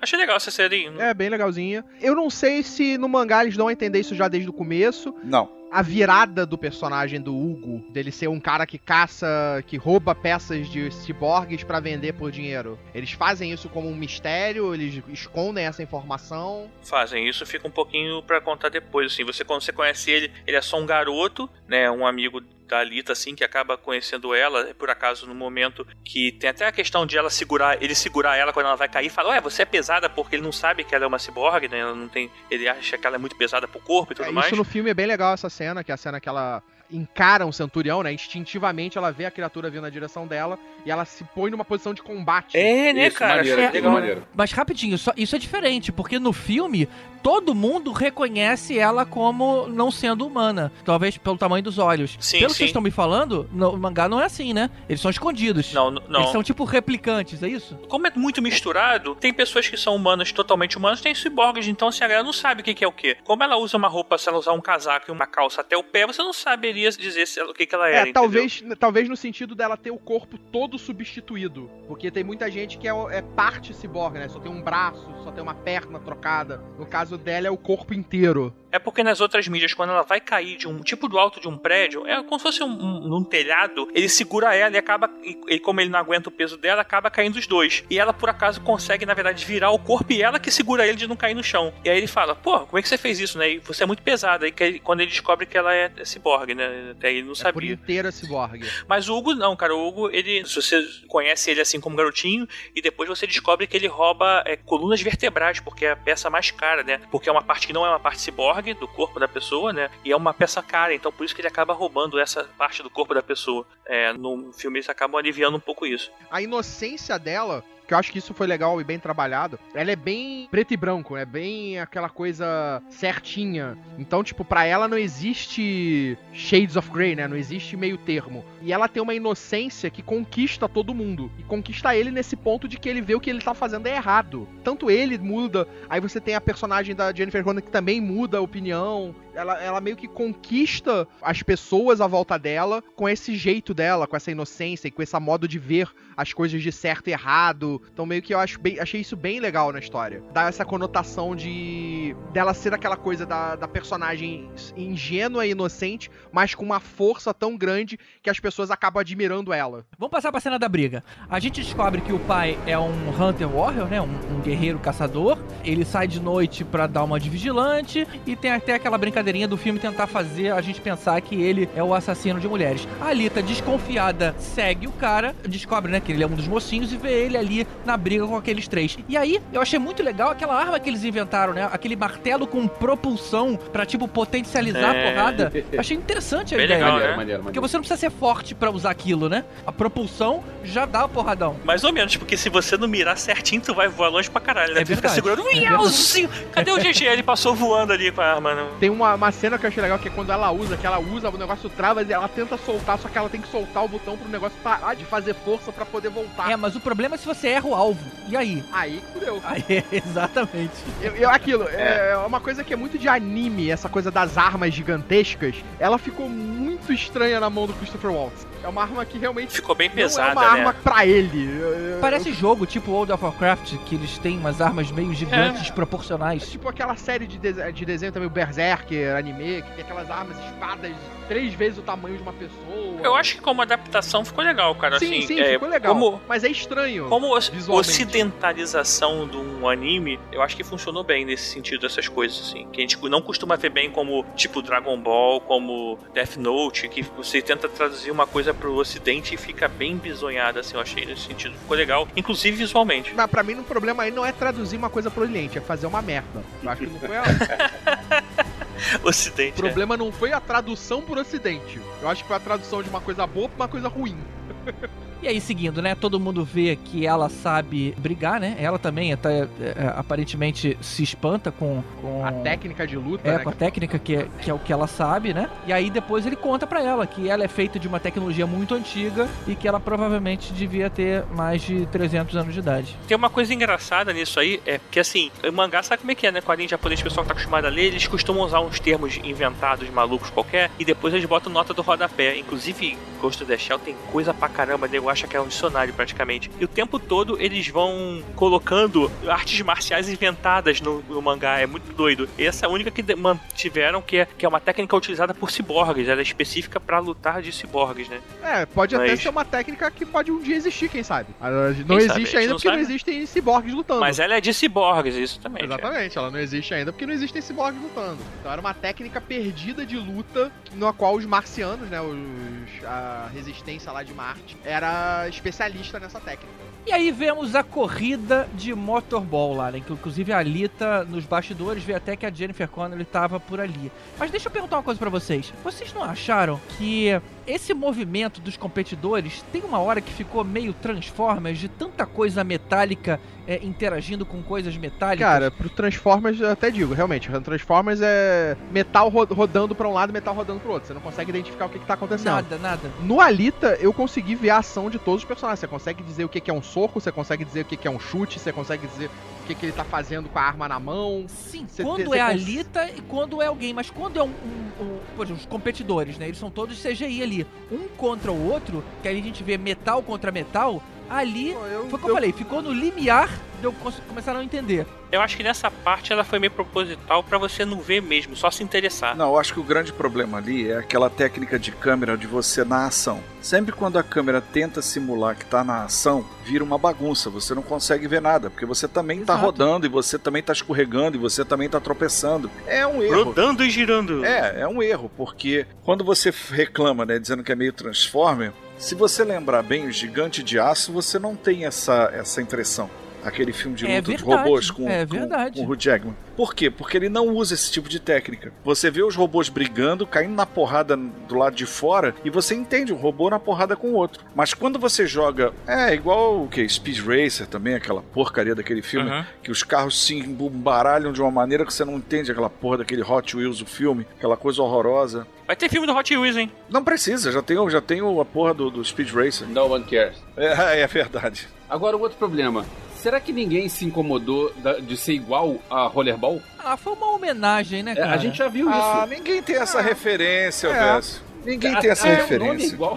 Rollerball, eles estão de patins, tem uma bola de metal. O gol era igualzinho, né? É, é muito igual o Rollerball. Será que não foi uma referência de quem escreveu? Cara, então chama de Rollerball. Que legal. Que bom que a gente pega a referência. É, Mas será que o, ja, o Japa lá escreveu pensando nisso? Porque É. já, já existia isso, né? já, o rollerball é antigo. Rollerball é, é 80 e alguma coisinha, não é? 75. Década 70. Então, pode ser assim, inspirado o, a É. luta, né? Agora, é o que acontece assim, porque o- até tem a parte do treino lá que o GG falou, contou que eles treinam, essa parte não tem. O, o- no quadrinho ou no anime tem a questão assim, tem a luta de arena, tipo de gladiadores, que são lutas mesmo, tipo, é. Gigantes de aço, e tem o rollerball, são atividades diferentes. E você tem que explicar duas coisas em um filme só, e eles fizeram uma coisa legal de juntar tudo como sendo rollerball. Não teve essa questão de gladiadores e dos jogadores de rollerball, né? Motorball. Rollerball é outro filme. É, Motorball, isso aí. Agora vocês ficaram falando, confundiu.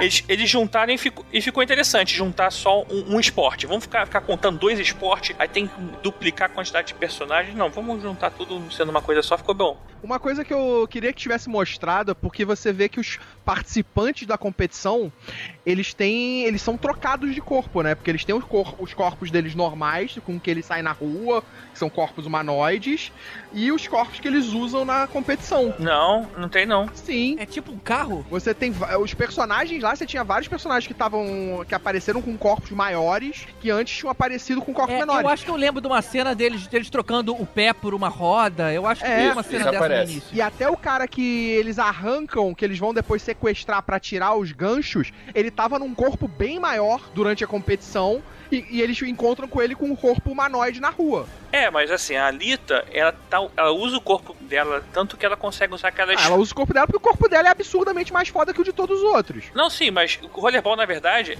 Caramba, eu vou falar rollerball pro resto da vida agora, essa porra. Eu vou-.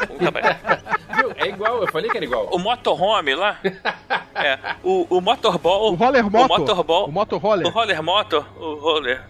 O, ele tem essa questão, eles fazem um personagem trocar o- os corpos porque é como se fosse carro de Fórmula 1, que você não pode ter carro É, exatamente. é, diferente, muito assim, tipo de um material que desse muita vantagem, eles meio que controlam, então justifica eles trocarem. Mas no filme eu achei engraçado porque a Lita ela continua com o corpo dela, que é um corpo fuderoso lá, que ela tá com o corpo do Berserker, e deixam ela competir mesmo assim. Então, foda-se assim, não entrar nesse detalhe. Mas teria que trocar sim o corpo, né? Como é que era sair na rua de verdade? Aquele cara que nem uma aranha, essa coisa gigantona. Então, mas eles trocam, eles trocam, eles só não mostraram isso É, é, eles não- trocando. Você É. falou agora do cara do braço lá, eu lembrei, é verdade, do campeão lá. É, ele- eles realmente trocam de corpo. Eu achei isso interessante, mas eles não focaram nisso em nenhum momento, eles não mostraram. Até os caras que nessa na última participação, né, quando ela vai ser caçada pra tá com o bounty na cabeça dela dentro da competição, você vê ali tinha aqueles Hunter Warriors que estavam no bar com ela antes no filme, aparece ali com corpos diferentes. Não, ali só estavam com o pé trocado pra ter a rodinha. Não, não, tinha alguns que estavam com corpos diferentes. Eu não sei, vou ter que rever esse filme. Bom, e aí o filme começa a mudar de rumo. O Hugo e seus amigos levam a Alita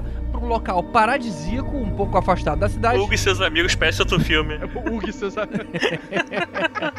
e mostram pra ela aquela nave abandonada da época lá da, da guerra, a nave que foi abatida. Ela sente familiaridade com a nave, mergulha debaixo d'água e entra no cockpit e descobre que sabe controlar a nave e também descobre lá um, um traje de combate aparentemente do tamanho dela. Eu só achei uma forçação de barra, cara. Ninguém ter cortado aquele material na marra pra ver o que tinha lá dentro. Logo eles que se matam por qualquer tecnologia, né? Eles meio que falam isso, né? Ele, ele não, fala fala assim. o seguinte, que ninguém conseguiu abrir. Mas, porra, mete uma serra Não, não. ou qualquer coisa, um laser, a- a- coisas que eles usam, e abre aquele negócio da marra, né? Não, ele fala o seguinte: que o pessoal já tentou usar aquele material, mas ninguém se interessa por tecnologia marciana é e eles não sabem utilizar. É, então ele fala assim: É, "Por que mas, mas pode ter alguma coisa lá dentro, como tinha. Era só pra Então, mas eles já falaram. isso. Eles não se importavam com aquela tecnologia porque eles não sabiam trabalhar com aquela tecnologia. O próprio Ido fala isso. Que ele fala, Não, não. É que o Hugo fala para ela assim: ninguém na verdade entrou porque já tentaram é, pegar coisas aí e vender, mas ninguém quer comprar porque ninguém sabe usar. Então, tipo assim, foda-se, porque ficar pegando, vou ficar me esforçando pra pegar um negócio que não vou conseguir vender. o Ido fala pra ela também, se o seu corpo se danificar, não vou conseguir consertar ele. É verdade, ele fala isso. Agora tem uma outra coisa sobre, sobre esse lugar aí que eles acharam. Será que não era legal ter alguém morando fora da cidade? Porque se a cidade é um favelão e você tem um monte de, de canto verde e rios bacanas, por que, que não ia ter uma comunidade hippie do futuro É, eu lá? fico pensando no, no conhecimento. Porque como é que você sobreviveria num lugar desse? Você teria que ter certos conhecimentos de sobrevivência, de plantação, de como fazer as coisas sem necessidade de tecnologia. Por que, que as pessoas se apiam na favela do Rio de Janeiro e não vai morar num, num interior onde tem grama, tem um monte de coisa pra pessoa ficar? Porque as pessoas rios? trabalham no centro e a distância é gigantesca. É, essa é a resposta. É, mas tem mó galera morando no interior, aqui no, no, no mundo real. Não, mas lá também tem, nesse lugar que não tinha. É, Lá existem, é, existem Olha, eu outras acho cidades. que o mangá deve apresentar um motivo mais contundente nesse caso. É uma situação meio Mad Max. A cidade de Sucata, ela é coberta com aqueles muros de água, né? Que é, um, que é uma questão que eles falam de lá de antigravidade, tá, tá, tá, tá. mas tem as, as vidas fora daquilo. Só que tem gangues, tem as fazendas. Tipo, você vai se arriscar a morar num lugar com- sem condições e tal, com o risco de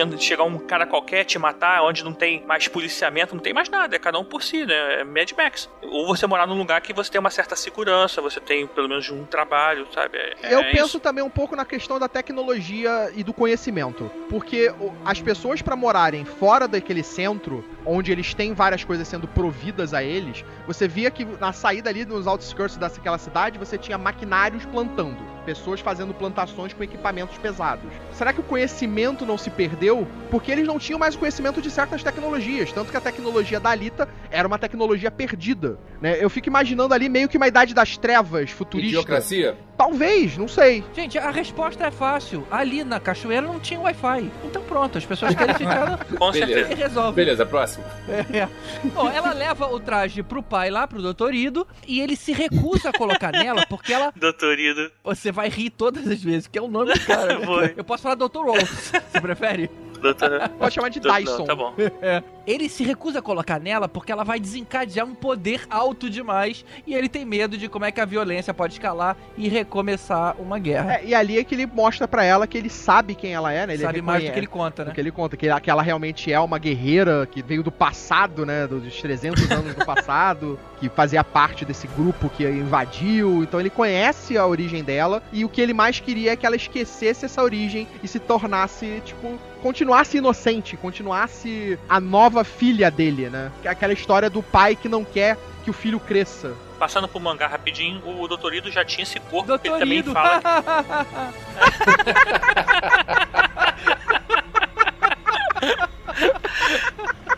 Vocês ficam falando, eu fico repetindo depois, falando de motorball. ó, ó, ó.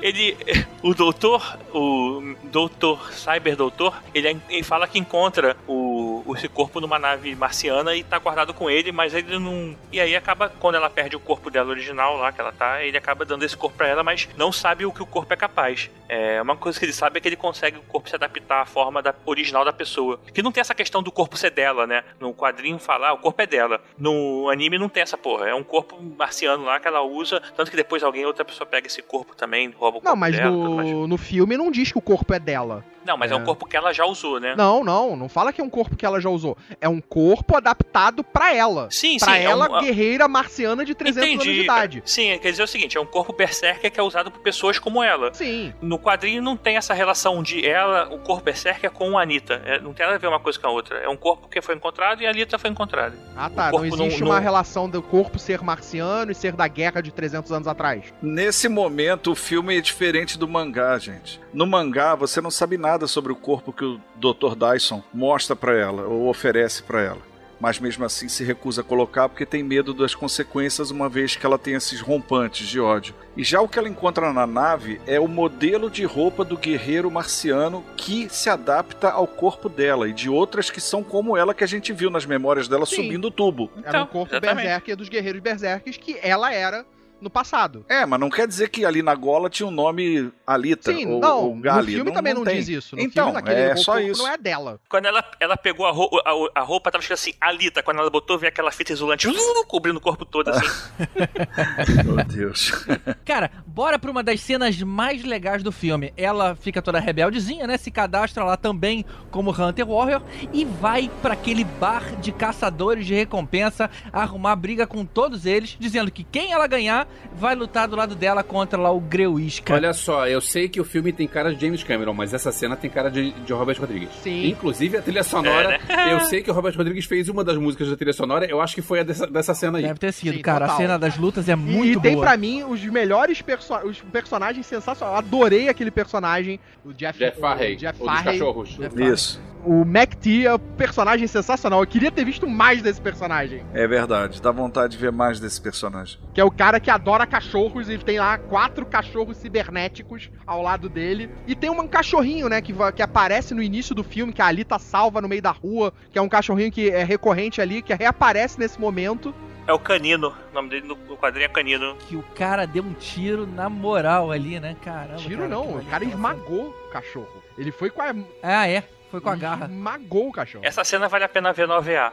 Tu não vê nada, daqui a pouco vê o cachorro se despedaçando em vários É, pedacinhos no, assim. 9A é cruel demais. 9A é cruel pra caramba. Eu prefiro não ver. Nesse, nesse é o primeiro momento na história, no filme, que aparece sangue. É verdade. Primeiro, verdade, é Você verdade. não mostra o cachorro morrendo, né? Mas você mostra ali o cara atacando e depois você só vê o sangue escorrendo. E ela faz aquela coisa de passar o sangue no, no rosto. E aí é, é foda. Quando mostra o, o Dr. Schultz, é, Dr. King Schultz voltando pra casa, ele tá com a mão suja de sangue e pingando sangue também. Mas é outro contexto. Ah, é então verdade. Bem. É verdade, é verdade. Uma pergunta aqui rápida pro Elvis e pro Miranda. É, essa questão de você não colocar sangue é proposital, né? Por conta de, das classificações etárias, não é não? Sim. Era o que acontecia lá na, na tempo da Rede Manchete, mas principalmente na TV Globo também, quando eu fiquei à frente lá do TV Globinho, de outros programas, a gente não podia, de fato, colocar sangue na tela, né? O sangue, ele, ele recebe uma classificação. No caso da Manchete não havia classificação indicativa, mas existia o bom senso. Então, a gente tentava não colocar o sangue vermelho, o que caracteriza realmente sangue, é, exposto, ou melhor, é, espirrando, escorrendo, é, o corte. E aí que eu digo, né, que o Yu Hakusho, quem lembra da série lá do anime, foi fácil pra mim a a edição dele, porque o sangue das criaturas era tudo roxo, verde, azul, o que pra classificação indicativa não indica como uma coisa pesada, eles chamam de sangue fantasioso ou situação violenta fantasiosa. Então isso não gera uma classificação alta. E acho que isso foi uma das estratégias para se conseguir o, a classificação um pouco mais baixa para esse filme. Porque se seguir de fato o japonês, nossa, esse era, era R.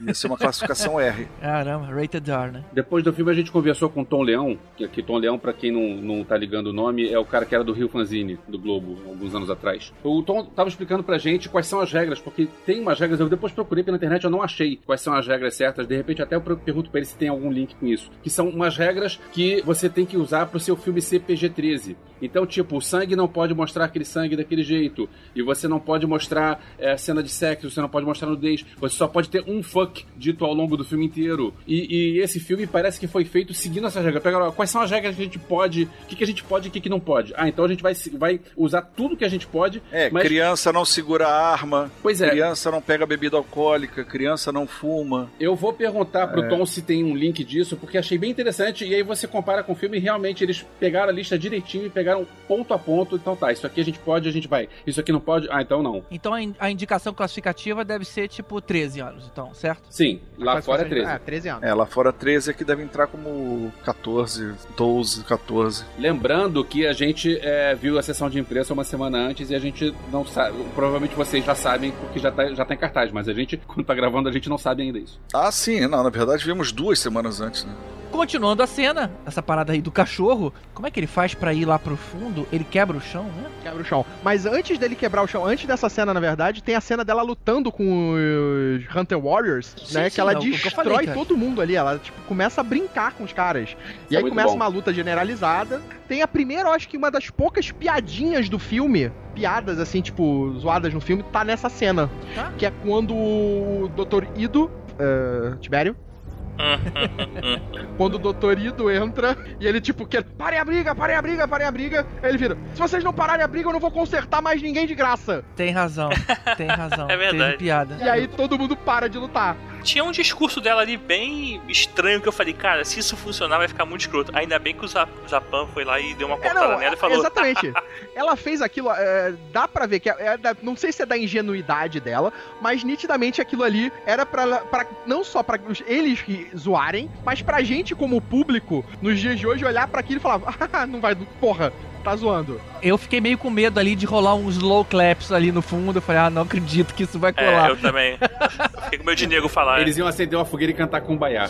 Foi a risada e todo mundo partindo pra porrada em cima dela. Mas aí ele quebra o chão e aí joga a luta pro ambiente dele, segundo o que ele falou. Lá, o cara despedaça ela. Inclusive, o roteiro até foi bem óbvio, né? O que, que vai acontecer agora? Oh, meu Deus, né? Mas mesmo ela cotoco ali, ela ainda arranca o olho do cara, cara. Pô, sinistro. Ela o que, GG? Cotoco. Ela cotoco. Não, ela só tinha o, o, o, o parte superior do corpo, só um braço. Eu ainda sou mais o Cavaleiro Negro. cara. Cavaleiro Negro. Exatamente. Essa cena aí é uma homenagem ao Cavaleiro Negro. A outra era o É, Rollerball, é, agora é o Cavaleiro Negro. Onde você está indo? Covarde! Covarde! Volta aqui, ainda tem muito, vem cá. Vou te dar uma cabeçada, né? Mas aí acontece o óbvio, né? Ele coloca ela lá no corpo guerreiro e aí tem a cena que o Elvis Mas estava peraí, falando. vocês esqueceram de uma coisa. Nessa sequência do bar é a primeira vez que ela vê a espada. Que no futuro vai ser a espada dela. É verdade. É, e ele espada. diz que. E, e- e ela fala, né, que é a tecnologia dela ali, né? Isso, É, exatamente. que a tecnologia- ela, ela sabia direitinho o que era aquilo. Que é parte do uniforme, né? Parte do, do que ela é como arma. Que também não tem nada disso no quadrinho, nem nada assim inventado pro filme, mas ficou legal. Agora, eu só queria falar uma coisa dessa cena, porque esse vilão, no, no mangá, ele tem uma história, uma história toda, conta a história que ele foi criança, foi abandonado no esgoto, então ele viveu no esgoto muito tempo, aí ele é tratado com. jogaram, queimaram o corpo dele, aí ele acabou sendo cuidado é, e virou ciborgue, então ele é viciado em, em cérebro, ele, ele mata as pessoas pra roubar o cérebro e comer, então todo- tem toda uma história, um contexto que eles, perderam um pouco no filme. Mas por outro lado, o, o anime não conta nada disso. E acabou que, pelo menos no filme, tem uma hora que ele fala: ah, aqui é meu lugar, eu nasci aqui nessa podridão e tal. Então, assim, eles conseguiram adaptar um pouquinho de cada coisa, né? Achei legal. Bom, aí tem a cena que o Elvis comentou mais agora há pouco, né? Dela entrando no corpo guerreiro e o corpo se adaptando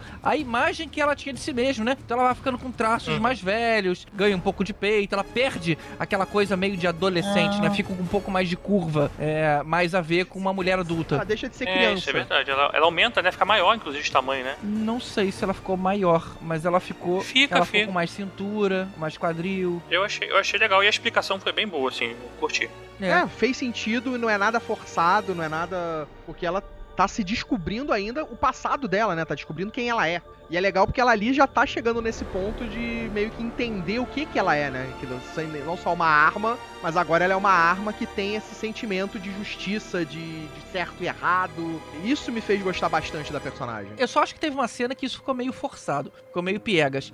Antes do Hugo pedir pra ela ir jogar motorball, né, pra eles fazerem dinheiro, ela teve aquela cena dela oferecendo o coração pra ele. Hum, Ficou um simbolismo meio, meio barato ali, sabe? É, Entenda, isso aí é uma coisa que japonês faz muito, essa piegada, mas pra eles pega muito bem. Pra dentro de uma coisa adaptada norte-americana, é piegas babaca. Pra eles é muito isso. É É, romântico, pegar- né? É, te- é, não, não é nem romântico, é uma coisa de honra, é uma coisa de eu, eu confio tanto em você que a você eu dou o meu coração, quer dizer, no- você pra mim é tanto que eu sou pouco perto de você. Pra eles isso é lindo. Pra, pra, pra adaptação norte-americana, eu concordo com você, ficou babaca, ficou bem. É, eu também não gostei, não. Esse filme tem uma, alguma, como eu falei, tem algumas citações ao, ao mangá e como, fan, como fanservice. Essa eu acho que é uma delas, porque tem uma cena em que ela vai fazer uma queda de braço com o campeão do motorball. Já fala rollerball de novo. E ela, ela fala assim: se você. Ele não quer disputar com ela, que ele é campeão, ela não é nada. E ele fala: Ah, não vou disputar com você. Ela falou: se você me ganhar, você pode destruir meu coração. E ela pega o coração e bota em cima da mesa, como aposta, sabe? É, é uma cena bem similar, lógico, não- assim, mas é, é visualmente é parecida. Mas ela não precisa do coração, cara, pra viver? Precisa, por isso que ela Exatamente. botou tudo na mesa. Aquilo, o coração é uma fonte de energia. Ela pode trocar por uma outra que não vai ser o suficiente pra fazer o corpo dela funcionar direito. Se a Ray pega aquele coração, ela come por um ano. No filme explica que ela podia trocar o coração dela por um coração mais barato. Não seria algo É. tão, não, É, tão potente, mas. E, e tem uma outra hora que explica que aquele coração ele é, ia gerar energia pra aquela cidade inteira durante anos. Então ela podia trocar aquilo pra algo mais Então barato. ela mandou um caô pro Hugo. Ela falou: pode ficar com meu coração, mas se eu tenho outro aqui guardado, tipo. Não, ela Não. fala isso É, ela pra é- ele. Ela fala isso pra é. ele. Eu estou brincando, Mas Voltor. tá brincando errado. Mas aí temos a cena lá do rollerball, aí ela, ele convence ela e ela, ela topa lá correr é, pra fazer dinheiro. O que eu achei até estranho, porque o pai dela e a enfermeira estavam lá dando apoio. Eu tava esperando. Olá. A Ah, enfermeira. enfermeira! Aê! Agora sim, a enfermeira. Chegou minha hora de ser o Eduardo Miranda. Vamos parar com essa merda de cota! Cotinha não! Essa mulher não existe, entrou do nada, saiu do nada. Ela não é nada. Ela só é mulher e negra. Mais nada. Ela é uma cota descarada no filme. Eu tive ódio daquilo ali. Por que não dar um roteiro melhor pra ela? Se quer fazer cota, faz com honra. Faz a pessoa realmente participar do filme. A mulher entra muda, sai calada, não faz porra nenhuma. E ainda não tem um braço aquela porra. Então quer dizer, é porra. inútil em todos os sentidos. É ridículo o papel daquela senhora. Olha, é, olha, Deus que me perdoe, sabe? É a coisa muito feia. Desculpa essa minha reação, mas é que realmente aquela cota foi descarada, foi feia e acho, eu sou contra isso. Não, não acho bonito, não acho enaltecedor, não acho homenagem, acho sim uma grande sacanagem. Eduardo, Lord Vader, rise. Vamos realmente falar sobre isso? Eu tava brincando até agora. Vamos falar Ouvintes, sério essa porra? Procurem o outro podcast. É, só vamos lembrar que esse filme tem uma participação de um ator negro fantástico, uma das melhores de todas, que é justamente o Mahershala Ali. Mas ele não está como cota, ele está como ator, ele é maravilhoso, ele é vencedor de Oscar, ele é outra coisa. Agora ela, qual o nome dela? Vocês estão aí consultando o IMDB. Vamos lá, galera do IMDB. Qual o nome dessa senhora? Enfermeira 1, né? E Dara Victor é o nome da atriz, enfermeira Gerhard é o nome da personagem. Então, Idara Victor, se você um dia ouviu podcastinadores e dublarem pra você em inglês, não aceite mais papéis assim. Queira roteiro. Dizer, não, eu não vou ser essa enfermeira imbecil que só corta tubinho, não. Eu vou ser alguém nessa história, porra. Se você vai me colocar aqui, eu quero ser alguém. Entendeu? Tá aí, tá aí a dica. Dá a dica. Aí a dica. Seguindo a história, né? a- Aquele imbecil do Hugo, ele, Qual é a ele raiva do rapaz? É a da cota malhação Ele, ali. na hora da corrida mais importante da mulher, ele decide pedir demissão no meio de um assalto, cara. Porra, não dá pra ligar? Olha, cara, eu tô fora e tudo mais, tô aqui no, no, no Cara, estádio. essa cena aí pra mim enfraqueceu o filme. E é uma parada que é bizarra. Até o momento não existia telefone, né? Porque ninguém, em nenhum momento você vê usando um comunicador, ou um telefone, ou um visor, nada. Aí nesse momento, logo depois dessa cena, é a primeira vez que alguém usa. E ainda, tipo, usa sem sentido, porque é o... ela tá lá no meio da luta, o, o Ido se toca de que, peraí, os caras que estão lá dentro querem matar ela. Aí ele, em vez de ligar direto pra ela, não, não, ele corre até a beirada do negócio e começa a gritar: Alita, Alita, droga, ela não tá me ouvindo aqui. Aí ele pega o telefone pra ligar: Oi, Alita, tudo bem? Então, os caras que estão aqui do teu lado, eles estão querendo te matar. e ela, no meio da corrida, ela atende o telefone. Cara, você tá no meio da corrida, você não pode atender o telefone no meio da corrida. Não tem polícia pra dar multa, ela pode fazer o que ela quiser. Não, ali Entendeu? não era como tá atender carro. telefone. Ali era como o rádio da Fórmula 1. O cara tá explicando o É, que tá É, rolando. exatamente. Ela não precisa É. pegar e botar um telefone na cabeça. Ela só mexeu o pescocinho e já tocou, já atendeu. Essa corrida existe boxe, que a pessoa troca parte do corpo, se danificar, volta pra corrida, é o mesmo esquema, não é? Mas, cara, essa questão do Hugo, uma coisa que me irritou um pouco, assim, né, apesar de ele ser um ator aí nojento, igual o GG falou, que eu não- também não curti a, a participação dele no filme. Não usei bem essa palavra nojento, não, mas tá bom, eu fico com ela. Coitado do rapaz com a implicância. Ah, eu achei ruim, sei lá, não gostei. Eu achei que nos quadrinhos ele tem todo um trabalho de, de vida melhor dele, até que tem a questão tanto que a gente conversou, Miranda, do irmão dele. ah, sim. o irmão Ele dele tem é uma morto, história muito né? mais rica do que foi mostrado no filme. A princípio, é aquela cicatriz que ele tem na mão, né?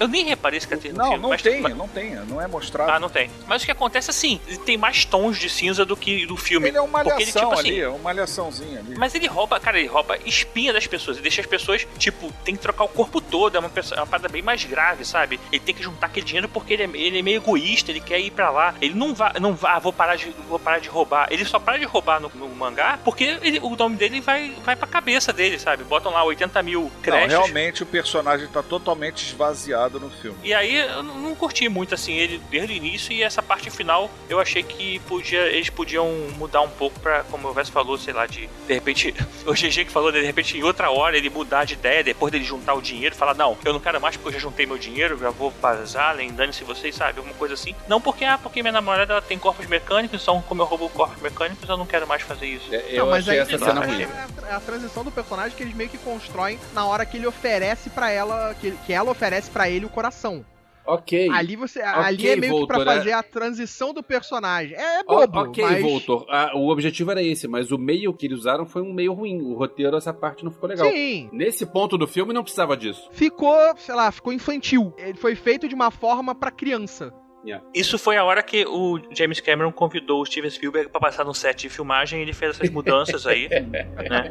Deixa eu dirigir uma cena. Só lembrando que a continuação da cena é um caçador de recompensa lá matando o amigo lá do Hugo e reportando como se ele fosse o assassino, porque ele queria se vingar lá da Lita. E Aí, corta o cara no meio e não mostra sangue. É, isso é, isso é legal. É É, que mostra a violência, mas exatamente pra manter ali o PG-13, ele não, não tem o sangue jorrando. E essa cena ficou igualzinha aí no, no mangá também, ficou bem legal. As cenas de morte, as cenas de, de batalha, de, da onde deveria ter sangue e não tem, ficaram muito bem feitas. Ah, sim, ficaram bem feitas mesmo. uma coisa que não ficou nada bem feito foi esse argumento do cara ter enfiado a espada dele, ou seja, é um ferimento mortal. A polícia tá lá fora da, da igreja, né, junto com o caçador, só que ela entra com o corpo dele, né, morrendo, tá a Jennifer Condor ali dentro, e eles fa ela faz uma operação nele, cara. Corta a cabeça, aplica ele no, no, no coração dela e, o- e os caras lá fora, esperando acabar a operação, pacientemente, e aí na hora que ela sai, ela sai lá tentando fazer aquele truquinho da cabeça dentro do, É, a do parada casaco. que eu entendo nessa, nessa sociedade é que isso é uma coisa normal. É, eu acho que é uma coisa muito mais simples do que a gente pensa hoje em dia, né? É. Essa questão de trocar o corpo. Tipo assim, a pessoa só morre, morre quando mata, o, destrói o cérebro. Tem que pensar assim, ela só morre quando o cérebro vai pra cucuia. Se você consegue. é, a tecnologia pra manter um cérebro vivo é uma coisa normal. É tipo. Band-aid pra gente hoje, na minha concepção de tecnologia desse, desse filme. E naquela cena ali eu entendi o seguinte: o cara falou, você tem que levar o cara, ela tem que entregar o cara. Ela, o bounty é dela. Se ela sair dali de dentro sem o cara, ela tá fudida. Aí ela vai ser caçada, vai, vai ter um bounty pra ela ser caçada. Eu só acho que por mais tecnológico que seja aquele, aquele lugar e o maior conhecimento que a cirurgiã tenha, isso deve ter levado lá, uma meia hora, eles esperando ali fora, pacientemente, ela sair com o cara. Eu achei que podia ter um motivo melhor pra isso, né? Talvez ela falando aos Olha, pouquinhos, no peraí. OVA isso é muito mais bem trabalhado. É, imagino que sim, cara, porque ficou bem ruizinho. É, eu entendo que a tecnologia ali é, é, é para isso, porque eles trocam de corpo, eles trocam de cérebro. É quase um Lego, né? É uma coisa Desconecta aqui e casual. coloca ali. É, eu entendo que a parada é casual. Deve ter cortado a cabeça dele assim, numa porrada só. Vum! Aí ficou aquelas. A veia, a horta, ela ligou cada uma num ponto e acabou. É, tipo, é- ela deve ter já a parada que faz a conexão direta. Porque, tipo, é é exatamente isso. É uma tecnologia apresentada na história, tipo, do cara pegar uma cabeça e botar no outro corpo. É tipo as cabeças nas garrafas do Futurama. Essa, eu só achei essa, essa mudança da doutora Shiren aí meio rápida, sei lá. ela meio que eu virar de, rápida, de lado ela, ela hora. tem sim, é, toda a co- coisa da construção dela olhando pra ela, quando ela vê o braço dela com, a- com a- com o corpo que seria da filha. Eles fazem esse trabalho da mudança dela desde o primeiro momento do filme. De que ela vai.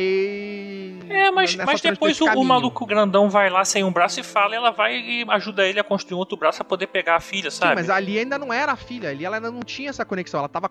Ali tá o começo do filme. Tinha. Não, é o começo do filme. Ela tá na construção da conexão com Não, a Alita. mas ela já tinha. Ela... Com a personagem. Sim, mas Não sei é a conexão dela com o corpo, porque o corpo é perdido lá atrás. É a conexão com a coisa É. da Alita e a conexão com o Ido, que mostra ali que ela ainda tem uma relação com ele, né, tanto que ela quisia trazer ele de volta. Então mostra que eles têm uma relação ali ainda não bem acabada. Entendi, mas eu não achei essa virada muito boa, não, sei lá. Só lembrando que essa cena termina com um momento muito legal que ela corta a cara do caçador e fica com a espada dele. Só faltou ela mandar um in your face. É. Ele "Ah, minha momento. cara, minha cara, minha cara. Era a única cara." coisa que o cara zelava no corpo. A única coisa que sobrou do corpo dele humano, É, provavelmente, né? era a única parte humana É, dele. a única coisa que sobrava. Que ele tinha o maior cuidado, né? Que ela até zoa com ele na hora do bar lá, falando que, ela, que ele gastava todo o dinheiro só no rosto. Eu posso fazer um spoiler do mangá aqui pro futuro? Talvez possa. Não sei se isso vai desenvolver pro filme, mas o Zapan, ele tem um. Depois que isso acontece com ele, ele arruma outro rosto e bota. Só que ele sempre fica meio perturbado pelo fato dele ter esse rosto falso e não ser o rosto original dele. Ele odeia a Alita, ele, ele tem raiva dela. Ele podia mudar o nome dele pra Falcon, né? Ficar trocando de rosto. Só faltasse olhos de águia atrás. Bom, mas aí a gente chega no fim do filme, né? O doutorido lá, né, coloca um corpo no Hugo. A Jennifer Doutorido. Connelly se redime. A Jennifer Connelly vai pra vários potes, Vai pro potinho. Caraca, né, doido? Muito bom, né? ela vai pro Tupperware. Ele fala pro Hugo, você não queria ir pra Zalém? Assim que você ia, né? Ah, não, o Hugo não tá com ela essa hora, é, é tá com a Alita, né? Se você não for um campeão, a única maneira de ir pra Zalen é, é através desse. É assim, é em partes. Porque lá em cima eles gostam de fazer experimentos, então você vai em partes. É, que Caraca, bizarro. que bizarro. Bom, o Hugo ele tentou ir de qualquer forma escalando os cabos. A Alita vai tentar impedir, né? Mas as defesas lá da cidade acabam derrubando o cara e ele morre sem a Alita conseguir salvar. Achei bacana não ter um finzinho Disney aí no final. É, eu fiquei com medo de ter um finzinho. Aí já também o elemento nipônico, né? Aquela tragédia, o drama que move o herói. Tem que ser sempre aquele drama exagerado, aquela coisa pesada. O filme pegou muito leve. Se ele sobrevive, vai ficar muito com raiva. Porque, tipo, ia sair totalmente da linha do que tava passando até Não, agora. e fora que a gente já vê esse, esse, esse ator de novo no próximo filme, né? E até porque, gente, entenda uma coisa, tanto no mangá como no OVA, esse, esse personagem tem muitas questões. Aquela questão do de tentar montar um balão pra subir, não conseguir, o irmão, a mão cortada. Quando ele já tá subindo o tubo, não é só a questão da Alita que tá na cabeça dele, é o conjunto da obra. É tipo assim, É, mas no é, filme, já na- deu pra ele. É, no filme é basicamente isso também, né? No filme não é a Alita. Tanto que ele tá indo pra lá porque pra lá é o Ah, único no jeito filme, não. No filme ele tá fugindo Não, no só. filme não é tanto, porque não aborda a questão do irmão. É pior ainda, ele tem questões ali muito piores. Quando ele morre no OVA e no mangá, quando ela não consegue segurar ele, ele desce com aquele ar de, de conformação do tipo, é, deixa, deixa eu cair porque é isso aí. E só aquele sorriso vazio, aquele olho perdido, né? É chocante, é uma coisa chocante. Ali não, ali ele caiu caindo normalmente, como um cara caía, sei lá. Então esse personagem realmente, o Hugo, ele perdeu muito na psicologia, na, na, na personalidade, como vocês estão dizendo, até na atuação. Eu não vi muito problema na atuação do garoto, não, mas é, é, perdeu muito. O Hugo perdeu muito nessa, nessa adaptação. É. Me incomodou também essa cara de Disney Channel que ele tem, sabe? Talvez tenha tirado um pouco É, da- cara de de malhação, ter Disney comprado. Channel, é. É, talvez. E aí a gente descobre que o Doutor Nova é o Edward Norton, cara. Olha só. Que de interessante óculos parecia até o próprio James Cameron. Fica muito parecido o nariz e a boca. Eu até brinquei com o Voltor. Ah. Falei, Voltor, é o James Cameron? Caraca, era muito parecido. Tipo um cameo do James Cameron no filme. Aí. E É. aquilo, ele dá a entender tudo que pode ter uma continuação, mas o filme não exige totalmente uma continuação. Eu acho que Cara, existe, fiquei mó vontade de Eu acho assistir. que exige. Pois Dá é. A história vontade. para no meio. A história ela vai, ela vai lutar, ela aponta, a, ela aponta a espada pra cima e diz: É isso aí, agora vou te pegar. E assim, aí acaba. Pelo que eu entendi aqui, material tem de sobra já pra continuação, né? Ah, tem. É. Agora, eu tô- assim, eu, eu acho que não vai ter segundo filme, não. A não sei que realmente ele faça uma grana boa com a Avatar, que ele banque um projeto por amor à obra, porque. Cara, mas o filme nem estreou ainda. Por que, que você tá dizendo que o filme já tá mesmo, sendo um É, fracasso? eu, eu tô. Eu, Eu não tô com essa visão É. de fracasso, Eu- vocês estão falando. Porque as pessoas. As pessoas, que pessoas? Eu, eu acho. vocês são essas pessoas. Então a culpa é de vocês que o filme foi um fracasso. Vocês são as pessoas que estão falando que o culpa filme vai é ser um sua. Eu não. fracasso. Vocês que financiam essa merda! Cadê o baiano? Porra, eu. Cadê o baiano? Eu. co- Cadê o baiano? Não, porque assim, eu já vi críticas, sites gringos falando mal Eu do vi filme. sites dando gringos nota falando 2 bem. de 5, coisa assim. Rotten Tomato tá 5.6, sei lá, então. E MDB tá 7.8. Olha só, na verdade, a Fox perdeu boa oportunidade de comprar os direitos de um herói, um herói conhecido qualquer ou pouco conhecido da Marvel e adaptar um grande filme. Eu acho que essa coisa de ficar insistindo em adaptar mangá é, já teve muita experiência ruim no cinema Mas não foi comprado pela Fox. Aí que tá. A Fox tá- é o canal do James Cameron. Eu sei, eu tô dizendo assim, ao invés de bancar ou acobertar ou sediar um filme como esse, ela poderia, sei lá, não sei, eu, eu vejo muito aqui a atualidade não pra esse tipo de aventura. Ah, mas eu, achei gostei maneiro, bastante eu do filme. Eu pra acho caramba, que assim. tem muito espaço pra funcionar. Eu vou ver de novo, vou comprar o Blu-ray, mesmo não vendo mais Blu-ray, vai ser uma merda. Vai sair bonequinho, vou comprar bonequinho. Esse filme, pra mim, tem muito cara de funcionar dentro da Disney. Mas aí é que tá. Eu não sei como é que funciona agora eh, o contrato que ele tem com a Fox. Porque esse ano a Fox vira Disney, vai pra Disney. E ele tem aí os dois próximos filmes grandes dele saindo pela Fox, que é o 2 e 3 do Avatar. Uma última perguntinha. Quando o filme acaba e a Alita continua jogando lá o motorball, aí aparece ela com traje violeta. Vocês entendem que ela trocou para um novo traje? Ela pintou o antigo definitivo? Aquilo ali é só um uniforme de corrida? Ah, pra mim é que nem ela aparece no primeiro momento com aquelas placas acima da- do que ela é. Eu acho que a, a- roupa de proteção que ela tá usando naquele momento já é mais evoluída do que a que ela tava usando antes daquela cor. Na verdade, a, nano- a nanotecnologia da roupa se adaptou ao motorball. Também, pode ser. É, Virou uma coisa mais fashion. Ela, ela mesmo se adapta, ela fica robusta pra poder aguentar aquilo ali. Lembra que ela toma aquela, aquela espetada na, aqui no- na lateral e a roupa própria ela compõe, ela se, ela se recompõe? A roupa não, o corpo É, É, dela. a, a roupa, o corpo. É, você me entendeu, caraca. A sleeve. É essa- Não, não entendi não. Ave Maria. É a skin dela. A skin dela, isso? Mas é só, assim, é engraçado que ela- a lâmina dela fica toda brilhosa, mas no, por acaso no mangá ou no anime, não é só a lâmina, né? Ela, ela consegue gerar um calor, tipo, como se fosse um raio, né? Uma parte de energia verdade. assim. É meio mais poderoso do que a gente tá vendo ali. Ali parece que ela consegue só passar Ah, aquele ali poder é o que a gente viu até agora, porque ela- no próprio filme eles falam que ele tem aquilo, mas não sabe como usar direito. Mostra que ela gera aquele, é, aquela energia de plasma, né? Quem sabe no- se tiver uma coisa mais à frente, ela pode soltar isso como um raio, ela pode fazer o que ela mais coisas, Ela né? pode usar. Ela podia levantar e gritar: Thunder! Thunder! Hum. Thundercat! Oh! Tá mais para poderes de Xylon. Vocês não acharam que aqueles robôs que protegiam a cidade pareciam demais com o E209 do Robocop, não, cara? Pra Ah, mim, foi o que eu comentei com o Voltor, é o Ed Tio Com certeza. Ah, no, no caso novo, né? ali é O o, Ed né? 472. Ah, você acha que pode ter sido uma, Quem sabe? uma referência proposital? Não, não Olha sei só. se é uma referência proposital. Mas quem sabe se esse futuro não é o futuro do Robocop? Que o Robocop já é um ciborgue. Será que a cidade sucata é Detroit? É, podia ser Detroit ali, É hein? verdade. Eita, nego viaja na maionese, né?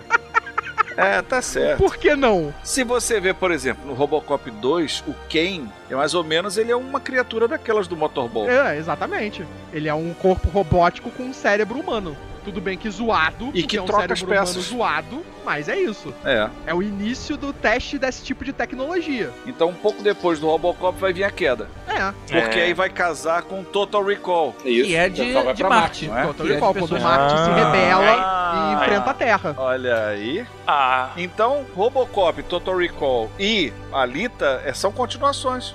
E Pode Instinto ser. Selvagem entra onde? continuações. Tropas Estelares também, Instinto Selvagem. Ué, era tudo, tudo Paul Verhoeven. Não, a gente tá, na verdade, tanto que o Casper Van Dien tá no filme, Casper E é, Van Dien, tipo- Isso, fechou. fechou. É por causa Tropas é, Estelares. Ele, ele ainda, pois é, ele ainda tá vivo desde aquele filme. Então pronto. Tropas Estelares. Bicho, explodindo Buenos Aires pode ser o filme que for. Não...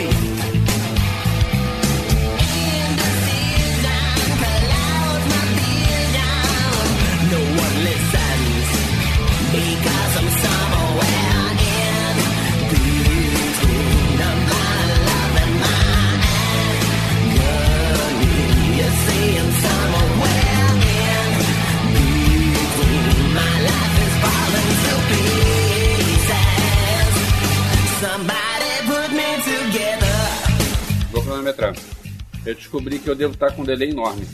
Mas, vida certo. Fa- Fala dois quando eu falar um. Um. Dois. É, tá com. É, ou então você tá com derrame também. Aí a gente ainda não sabe se é o delay da máquina, da internet ou seu.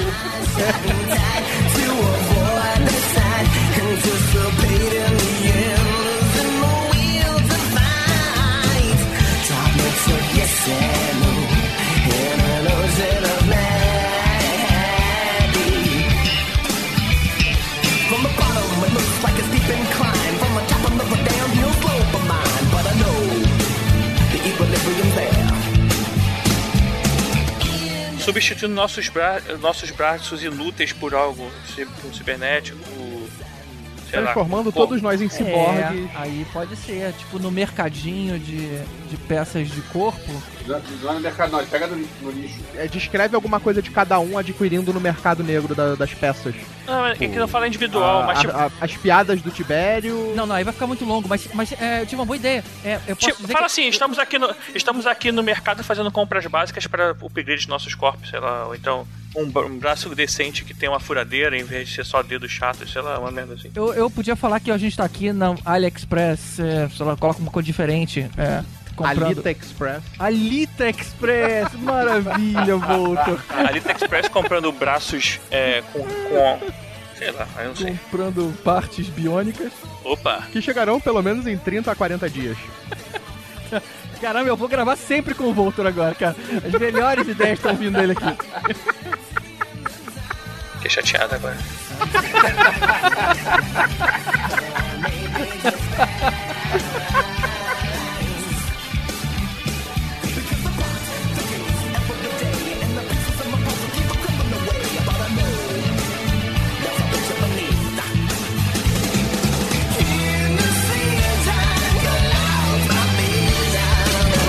fez um filme de adolescente com o, com o cara de Two and a Half Men? Eu lembro dela ali, cara. Eles ficavam presos no, no supermercado. Não, não é com cara de Tuna Halfman, não. Cara, esse aqui.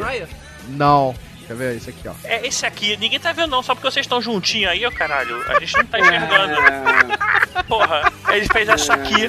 Porra. Ah,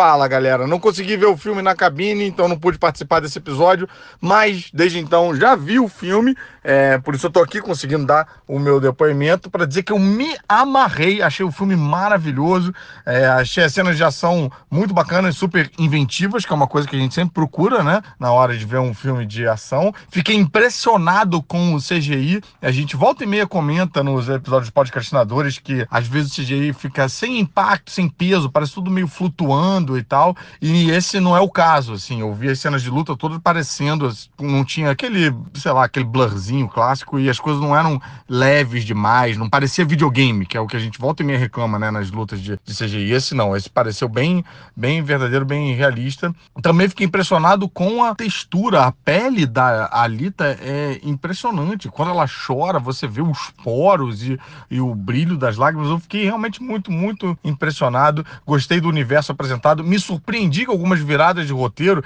Não achava que algumas coisas fossem acontecer, porque no clichê de blockbuster americano as coisas costumam sair tudo bem, ninguém se fere. Rapaz, nem o cachorrinho sobreviveu. Como assim, cara?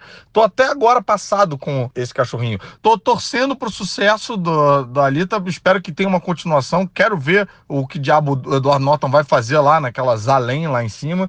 É, então tô muito empolgado. Mas eu acho que mais importante do que o meu depoimento é esse depoimento aqui que eu arranjei exclusivo para os podcastinadores. Se liga.